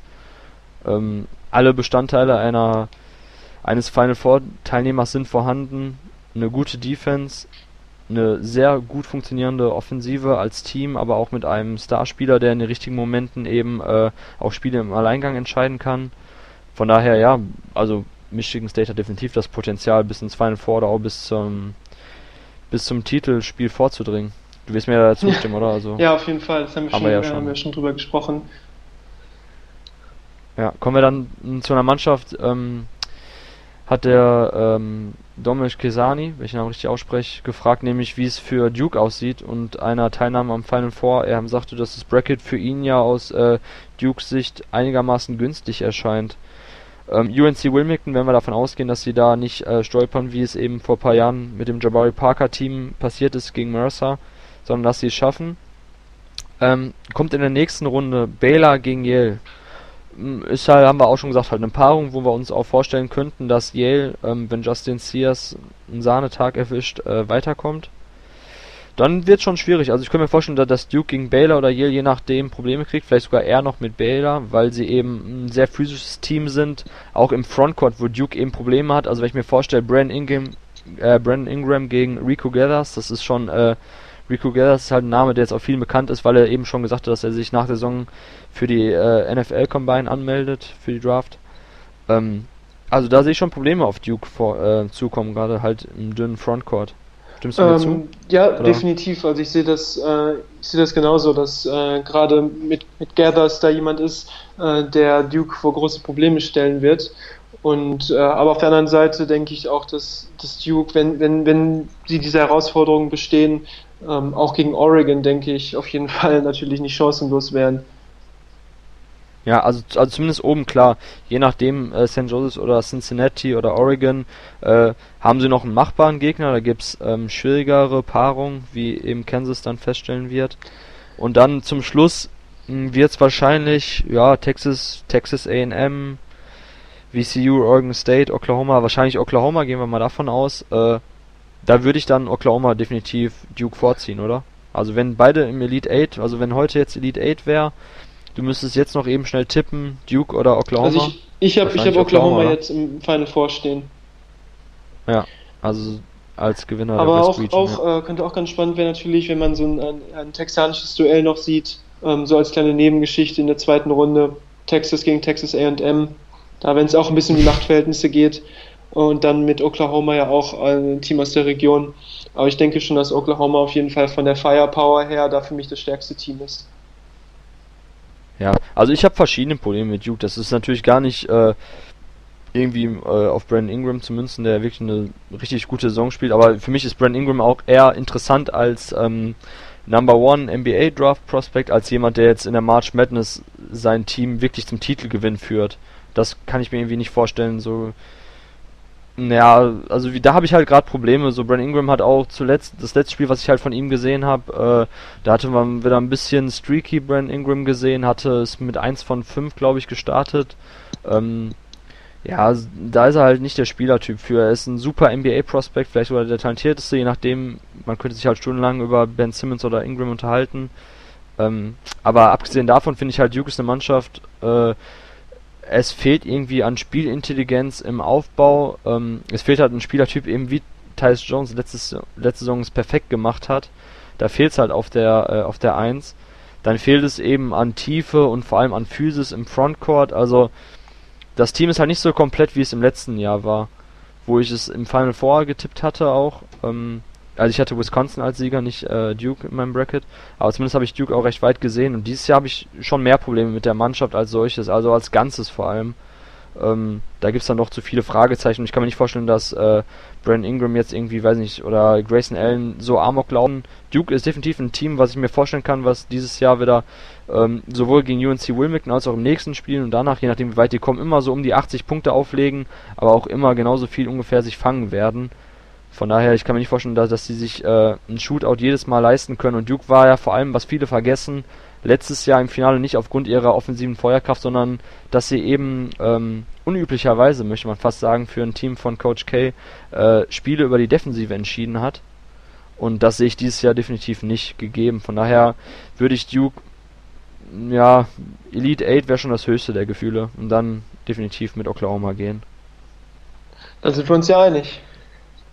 Ja, wollte gerade sagen, dann Final Four für Duke, die Frage kurz, äh, nee, eher nicht, könnte man fast sagen. Also unwahrscheinlich. Elite 8, ja, möglich, aber auch eher unwahrscheinlich, aber Final Four würde ich schon, das wäre für mich eine ziemliche Überraschung, wenn Duke tatsächlich so weit kommen sollte. Äh, die nächste Frage von Demanuel Prince, also ich kann mich vorstellen, dass er wirklich mit Vornamen Demanuel heißt, ansonsten wäre es ziemlich cool. Ähm, Kentucky nach der SEC Championship zu Unrecht nur als Number 4 Seed. Ähm, ja, sehr gute Frage. Kentucky hat sich ja gegen Texas A&M durchgesetzt im Finale. Ein sehr spannendes Spiel. Ich habe, nachdem ich äh, zuerst Arkansas Little Rock gesehen habe, das Finale von denen habe ich umgeschaltet, habe mir dann das ähm, Texas A&M gegen Kentucky Spiel angeschaut. Äh, für mich gab es auch irgendwie jetzt keine besonders äh, besonders spannenden Neuigkeiten. Ich habe nur das gesehen, was ich schon das ganze Jahr über von Kentucky gesehen habe oder die letzten Wochen und Monate. Eine ziemlich gute Offensive, einen brillanten Tyler Eulis einen starken Scorer in Jamal Murray, der zwar auch an diesem Tag eher ein bisschen streaky unterwegs war und ähm, Würfe daneben gesetzt hat, teilweise sogar mit Airball, die er sonst genetzt hat die letzten Tage und Wochen. Äh, aber gerade halt auch, weiß nicht, sie spielen einen sehr aggressiven On-Ball, äh, On-Ball-Defense, Kentucky, aber mh, unterm Strich, ich weiß nicht, also Number 4, man könnte sich unterhalten über einen, einen dritten Seed, ja, aber zwei wäre schon Zwei wäre schon Reach. Also ich würde sagen, drei wäre noch okay gewesen, aber alles andere darüber wäre schon zu viel des Guten, weil dafür gab es zu viele Phasen dieser Saison, wo Kentucky eben bewiesen hat, dass sie eigentlich nicht zu den absoluten Titelkandidaten gehören sollten. Ja, ich meine, diese, das Seeding muss ja auch, äh, ich meine, die Saison ist ja lang, sonst müsste man ja auch gar nicht im November und Dezember spielen. Äh, das muss, man muss ja auch ein bisschen die ganze Saison abbilden, sowohl was bei der Aufnahme der Teams, was die Aufnahme der Teams betrifft, als auch was das Seeding betrifft. Insofern darf man jetzt nicht nur den letzten, ja, den letzten Eindruck zählen lassen, sondern auch ein bisschen die Gesamtleistung. Insofern denke ich, dass Kentucky natürlich an Nummer 4 schon irgendwo okay ist, aber natürlich unglücklich für, äh, für die Gegner, dass natürlich gerade ja. Kentucky vielleicht besser drauf ist als andere äh, Nummer 4 Seeds oder Nummer 5 oder Nummer 6 Seeds. Ja, also Tyler Julius ist für mich zurzeit ähm, mit der beste Spieler im College Basketball. Auch noch jemand, genau, wenn Player to Watch. Also wer es bislang versäumt hat, ein Spiel von Kentucky zu gucken, eben wie du gerade schon gesagt hast, ne, Tyler ist definitiv ein Blick wert. Ähm, ja, ist Stony Brook, also gegen die Mannschaft, gegen die sie halt zuerst spielen, das war ja die Mannschaft, ähm, die äh, ein Wahnsinnsspiel von Jamal Warner hatte, glaube ich, der 42 Punkte aufgelegt hatte, wenn ich mich recht entsinne. Ähm, das ist ein sehr, sehr ähm, physischer imposanter Big Man, der ich glaube irgendwie 18 von 22 getroffen hat im Finalspiel jetzt, äh, um eben dann die Teilnahme von Stony Brook festzumachen. Ist natürlich jetzt, wenn man erstmal hört, sehr physischer, starker Frontcourt-Spieler gegen Kentucky schon immer problematisch, wenn man da nur Scalda bisher, der so viele Rebounds wie Fouls ähm, im Durchschnitt auflegt, oder Marcus Lee die Frontcourt-Dichte ist es überhaupt irgendwie auch, was ähnlich wie bei Duke mir ein bisschen Sorgen macht bei Kentucky. Vor der Saison habe ich das noch etwas weggelacht, habe mir gedacht, okay, schön, dass sie noch Isaac Humphreys äh, dazu bekommen haben, der ja ähm, mehr oder weniger kurzfristig sich noch dazu entschieden hat, dieses Jahr schon an den Start zu gehen für Kentucky. Aber ich glaube, das könnte jetzt auf Dauer ein Problem werden. Sie sind gegen Texas A&M auch in Foul-Probleme geraten zum Ende der, ähm, der Spielzeit. Und dann sieht man halt, dass es im Frontcourt schon ziemlich dünn wird. Ich weiß nicht, also ja, Indiana, Chattanooga, okay, aber danach schon, wenn es gegen North Carolina gehen sollte, dann wird schon problematisch für Kentucky, oder? Gerade was die Tiefe belangt. Ähm, ja, ich denke auf jeden Fall, dass sie da, da trotz ihrer guten Leistungen in den letzten Wochen äh, der Außenseiter sind, auch einfach, weil die Mannschaft jetzt nach dem großen Umbruch im Sommer, wie du schon gesagt hast, ähm, zwar viele talentierte Spieler hat, aber jetzt nicht so tief besetzt ist und dann doch sehr viel von dem Backcourt gerade abhängt. Ähm, und gerade im Frontcourt sind es natürlich gegen UNC, denke ich, auch äh, nicht so, also natürlich benachteiligt. Ja. Ja, da sind wir uns ja einig. Also, ich weiß nicht, jetzt schlussendlich würdest du sagen, zu Unrecht als Number 4 Seed? Wahrscheinlich, nee, also kann man schon so machen. Ja, oder? ich denke auch. Ja. Ähm, so, kommen wir zum Schluss zum Marco K. Wilde, der noch ein paar Fragen gestellt hat, die wir jetzt auch noch kurz durchgehen werden. Und zwar, ähm, wie werden die Four, äh, beziehungsweise die vier Top Seeds bewertet, eurer Meinung nach? Also sind an Nummer 1 gesetzt die Teams, die es wirklich verdient haben? Äh, das können wir schnell beantworten, wahrscheinlich auch. Kansas definitiv, North Carolina definitiv, Virginia, okay, da müssen wir drüber diskutieren, würde ich eher sagen nein. Und Oregon könnte man auch drüber diskutieren. Ähm, ich weiß nicht, also ich hätte jetzt. Wenn wir jetzt die beiden tauschen würden in der West und Midwest Region, die Number 1 und Number 2 Seeds, dann hätten wir Oklahoma an 1 und äh, Michigan State an 1, Oregon an 2 und Virginia an 2.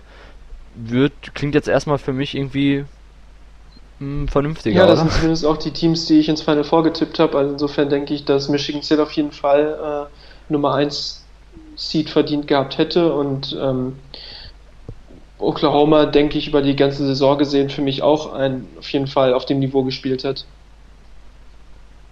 Ja, also bei Oregon war es vor allem, glaube ich, die, ähm, die Progression im, also im Verlauf der Saison, die Ergebnisse, die sie eingefahren haben. Sie haben sich ja auch kontinuierlich gesteigert. Sie waren am Anfang der Saison ja gar nicht gerankt in den äh, Preseason Polls.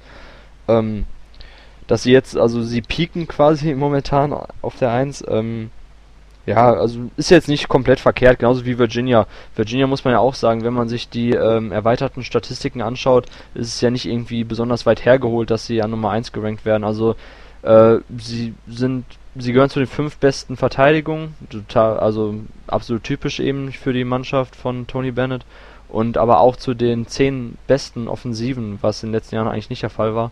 Ähm, von daher ist das auch schon okay, wobei eben Michigan State, also wenn wir uns die beiden Mannschaften, beziehungsweise die beiden ähm, Paarung One-on-One ansehen würden, würde ich eben Michigan State stärker als Virginia einschätzen und Oklahoma stärker als Oregon. Ähm, aber ansonsten kann man schon sagen, da haben sie nicht allzu viel verkehrt gemacht mit den Number One Seeds. Okay, ähm, die nächste Frage. Wer wird sich im Final Four gegenüberstehen? Also, wer gewinnt jeweils die Region? Äh, das, darüber haben wir ja auch schon immer mal wieder ein bisschen kurz gesprochen im Verlauf des Podcasts. Nochmal kurz zum Abschluss. Also in der South Region, ähm, Kansas, mhm. sind wir uns ja. einig, oder? North Carolina sind ja. wir uns einig. Midwest, Michigan mhm. State sind wir uns einig. Und äh, genau, Oklahoma also sind wir uns einig, heute oder? viel Übereinstimmung.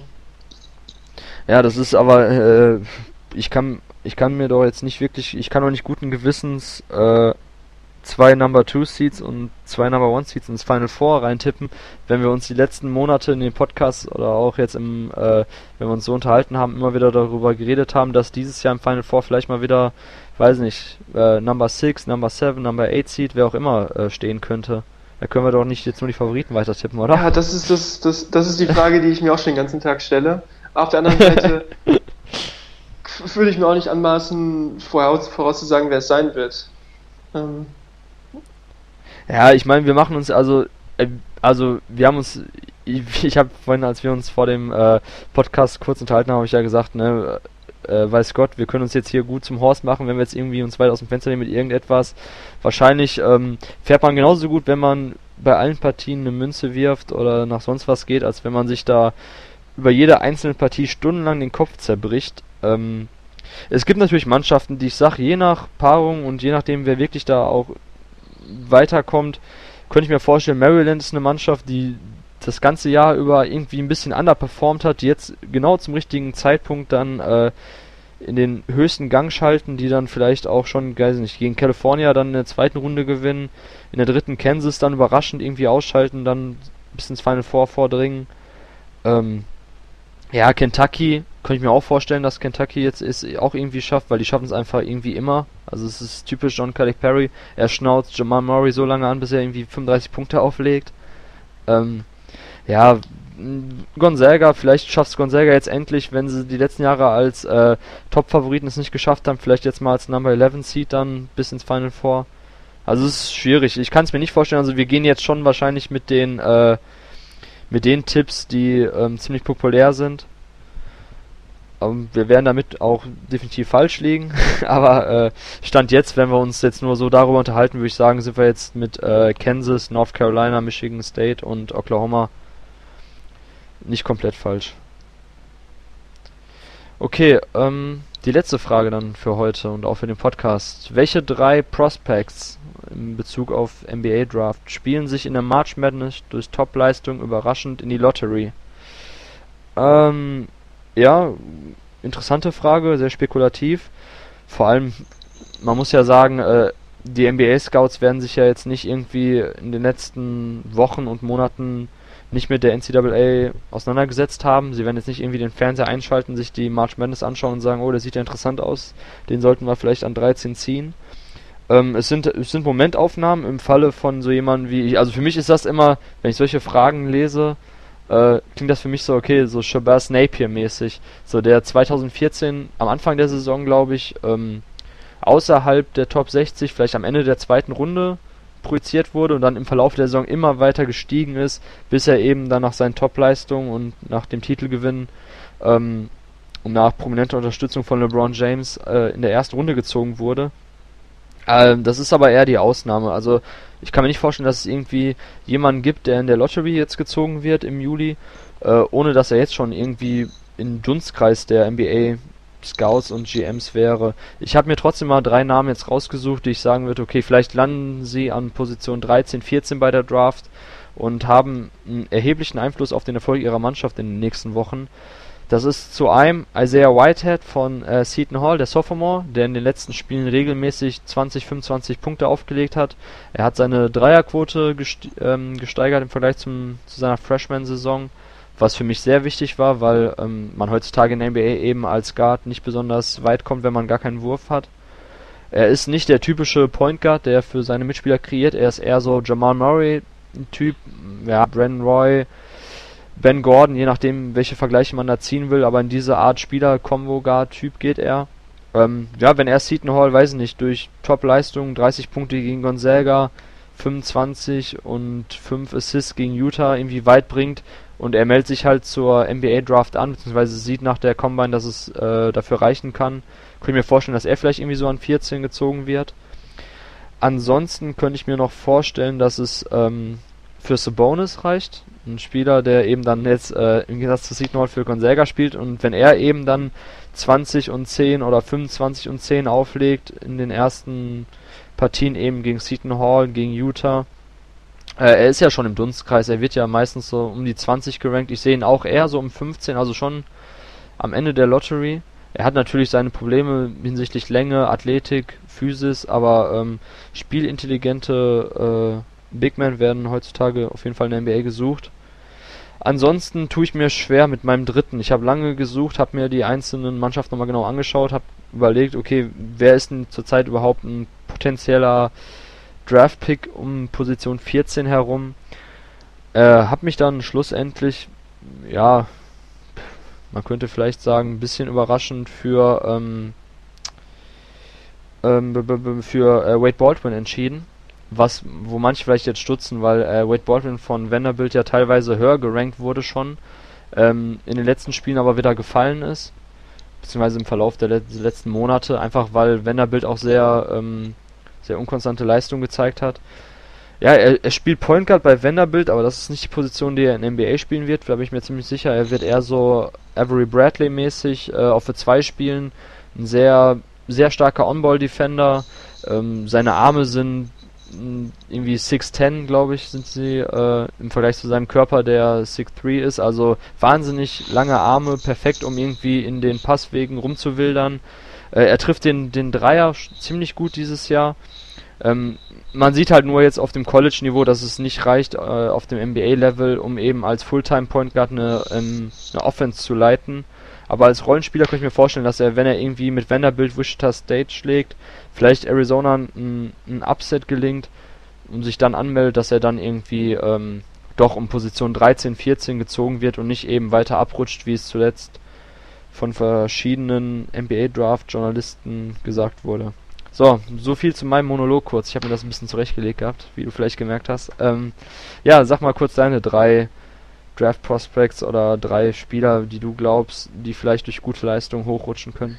Ja, ich bin gespannt, ähm, was ich meine, ich bin, ich glaube nicht, dass es bis zur Lottery reicht, aber ich bin gespannt, äh, wie Tyler Eulis äh, NBA-Chancen sich entwickeln, weil es ja auch bei seiner Größe mhm. gar nicht so viele Beispiele gibt von Spielern, die jetzt wirklich da auch in der ersten Runde äh, gezogen wurden. Ich meine, auch in Isaiah Thomas wurde er erst am Ende der zweiten Runde gezogen. Ähm, insofern denke ich, wenn er wirklich ein überragendes Turnier spielt, bin ich gespannt, erstmal, ob er dann auch den Sprung direkt jetzt äh, in die NBA vollzieht, wo, denke ich, die Chancen ganz gut sind und auch wie weit es dann für ihn reicht. Ich denke, wenn Kentucky dann wirklich UNC besiegt und äh, besiegen sollte und ein langes Turnier macht, dann könnte es wirklich ein, ein umso spannenderer äh, Fall werden. Ansonsten ähm, bin ich auch gespannt bei, bei Bryce Johnson, der eine sehr starke Saison gespielt hat, ähm, wie, wie weit er kommt äh, hinsichtlich seiner, seiner Draft-Chance. Ich denke auch, dass er jetzt eher kein Kandidat für die Lottery ist, aber auf jeden Fall finde ich, ähm, war ich positiv auch überrascht, wie er sich entwickelt hat dieses Jahr, wie konstant er auch gespielt hat im Vergleich zu den Jahren davor, wo er, wo er seine Leistung manchmal angedeutet hat, aber nicht immer konstant abrufen konnte. Mhm. Und wenn wir auch über, ähm, über die Lottery sprechen, bin ich gespannt, ob wir am Ende in der Lottery den Namen Denzel Valentine hören werden. Ja, wobei er natürlich, wobei er also nicht, können wir auch nochmal im anderen, äh, ja. jetzt so viel zu beweisen hat, wie du schon gesagt hast, eigentlich ähm, tue ich mich schwer damit zu sagen, welcher Spieler spielt sich jetzt in die Lottery, wie du schon am Anfang auch gesagt hast, weil ich denke auch im Jahr 2016 gibt es jetzt, ist es jetzt nicht mehr so, dass ein Spieler drei, vier gute Spiele macht, aus dem Nichts kommt und dann äh, plötzlich in die Lottery gezogen wird. Dazu äh, sind alle Spieler viel zu sehr beobachtet und wer jetzt noch gar nicht auf dem Radar ist, der wird jetzt, denke ich, auch nicht voll, vollkommen aus dem Nichts dann äh, bis in die Lottery spielen. Ja. Ja, also ich glaube, das, das sind so viele Aspekte, die wir eigentlich in einem anderen, also im Draft ähm, Preview-Podcast besprechen sollten. Also ich denke mal, die Frage von Marco wird vor allem darauf äh, abgezielt haben, welche Spieler eben dann so Shabazz Napier, Kemba Walker-like äh, in der March Madness ihr höchstes Niveau abliefern können und dadurch irgendwie noch ein bisschen höher rutschen. Also vorher irgendwie gar nicht so im, im Bewusstsein der Öffentlichkeit gewesen sind, aber eben dann durch die Leistung im NCAA-Tournament ein bisschen bekannter werden.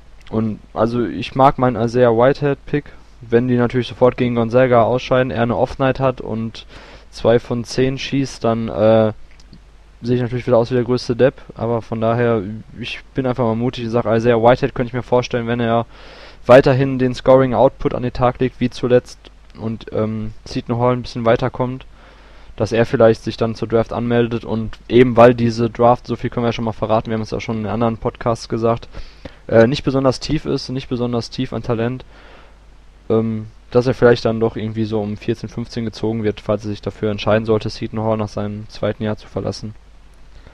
Okay, das wären alle Fragen gewesen. Wir haben auch ausführlich über die einzelnen Turnierbäume gesprochen. Äh, wir haben ausführlich darüber gesprochen, wie schade es ist, dass Valpo nicht dabei ist. Ähm, ja, wir sind am Ende jetzt angekommen des Podcasts. Äh, wer bis hierhin durchgehalten hat, Chapeau, vielen Dank fürs Zuhören auf jeden Fall. Ähm, was geben wir unseren Zuhörern zum Schluss mit? Also äh, TV-Tipps, ja, ähm, schaltet von Donnerstag 17 Uhr bis zum 4. April 3 Uhr nachts ein. Also schaut es euch an. Also es ist ja, ich finde es ja halt immer witzig, so ähm, äh, wie viel auf einmal dann bei Facebook oder Twitter über äh, College Basketball gesprochen wird. Einfach so dieses Phänomen NCAA Tournament, Brackets ausfüllen das, das zieht einfach so viele Leute so und das war da halt damals bei mir so der Punkt, warum ich mich überhaupt für College Basketball äh, äh, angefangen habe zu interessieren, weil ich mir gedacht habe, so okay, es ist doch irgendwie lahm, wenn man sich nur im März dafür interessiert. So, ich will doch wissen, was mit den Spielern, was mit den Teams im Vorfeld äh, des März passiert. Ist das bei, war das bei dir damals ähnlich so? Vielleicht nur kurz zum Schluss nochmal. Ja, weil es da, ich fand es ja damals auch schwer, äh, die Spiele dann äh, zu Gesicht zu bekommen, weil es ja noch nicht so die, die Player gab, die es heute gibt. Ich bin ja auch schon äh, seit ein paar Jahren dann dabei, aber auf jeden Fall finde ich es auch, wie du schon gesagt hast, super spannend, die Entwicklung der Teams zu vollziehen. Ähm, und jetzt am Ende dann der, der krönende Höhepunkt zu sehen, eine Mannschaft, die vielleicht im November kaum gerade auslaufen konnte, jetzt plötzlich dann äh, startet oder eine Mannschaft, die am Anfang richtig toll aussah, dann in der ersten Runde ausscheidet. Das macht es ja auch so spannend, dass es halt äh, eben so ein K.O.-Turnier ist und keine Serie. Ja, ja, ja, also da, da, das sehe ich halt auch so, ne? Und es ist ja noch nicht mal irgendwie so, dass ich mir denke, so, okay, ich fülle mein Bracket aus, so, ich brauche mehr Fachwissen, so, ich muss mich mehr damit beschäftigen, weil es bringt nichts so. Ähm, letztes Jahr, ich war einfach stolz wie Oscar, dass ich Wisconsin gegen Kentucky, Wisconsin weiter getippt habe, so entgegen der Masse. Äh, aber ansonsten ist das halt, äh, ist das einfach Wahnsinn. Es ist, es ist der Reiz einfach, ne, so sein Bracket auszufüllen, sich dann nach der Arbeit am Donnerstag oder halt Freitag mit Freunden hinzusetzen, sich äh, einfach nur College Basketball anzuschauen, sein Bracket zur Hand zu haben und einfach zu denken so, boah, was machen die da? So, was, hä, wie können die jetzt gegen die verlieren? Wie können die gegen die gewinnen? Und äh, wir könnten jetzt hier fünf Stunden darüber diskutieren und es ist einfach, es ist einfach Basketball und es ist einfach der Reiz des Sports und das ist egal, ob es NBA ist, College Basketball, BBL. Es passieren einfach Sachen, die man im Vorfeld äh, nicht weiß. Da kann man alles tot diskutieren und das ist irgendwie auch der Reiz des ganzen Turniers. Und gerade dieses One and Done finde ich halt so reizvoll. Ähm, weiß, also es kann ja sein, dass vielleicht Duke von zehn Partien gegen ähm, gegen UNC Wilmington neun gewinnt, aber was ist, wenn halt jetzt am am Wochenende genau die eine Partie ist und dann sind sie raus und schon ist alles für den Arsch. Schon ist die Frage, oh, ist Brandon Ingram wirklich so gut? So, weißt du, also, so ist es ja auch zuletzt bei äh, Ben Simmons gewesen, so. Seine Mannschaft vergeigt, schon wird die Frage gestellt, okay, ist er wirklich so gut? Oder ist er, was ist menschlich los mit ihm? So, warum führt er seine Mannschaft nicht? Und schon wird alles in Frage gestellt. Also dieses ganze mediale Hype drumherum, das finde ich einfach so spannend. Und äh, ja, deshalb ist die March Madness auch die beste Basketballzeit des Jahres. So viel dazu noch. Ähm, ja, dein Abschlusssatz, Abschluss, Zitat. Ich will gar nicht, wir haben eigentlich schon alles gesagt worden, glaube ich. Einfach nur, äh, ja, viel, viel Spaß, schon viel, viel Spaß gut, wünschen ja. und, äh, und äh, zurücklehnen und äh, die Show genießen. Genau, genau. Ähm, ihr werdet von uns auf jeden Fall noch mit äh, Preview-Texten versorgt werden bis zum Start. Jede Region wird von uns ähm, äh, kurz analysiert werden hinsichtlich äh, Upset-Gefahr, hinsichtlich Favoriten, hinsichtlich TV-Tipps, hinsichtlich NBA-Talenten, also alles nochmal kurz und knackig aufarbeitet für euch. Äh, am Montag werden wir dann den nächsten Podcast aufhören. Ich weiß nicht, ob du dabei bist, Björn. Du hast ja gesagt, du weißt, kannst noch nicht genau sagen. Auf jeden Fall werden ansonsten die Kollegen einspringen, Justus Koch und äh, Niklas Wunderlich. Wir werden dann das erste Wochenende analysieren, werden vorausschauen auf das kommende. Ähm, und werden einfach versuchen, euch ein bisschen einen kleinen Roundup zu geben. Äh, falls ihr selber dann halt nicht geschafft habt, genau jedes Spiel zu schauen. Äh, was ihr aber definitiv versuchen solltet. Alles klar, so. Das wäre es dann von unserer Seite aus gewesen. Björn, vielen Dank für deine Ja. Zeit. War ja doch dann jetzt ausführlich. Danke für die Einladung. Ähm, ja. ja, dafür werden wir nicht bezahlt. Also, ich wünsche dir auf jeden Fall viel Spaß beim Tournament. Ähm, wir hören uns demnächst Jo. wieder.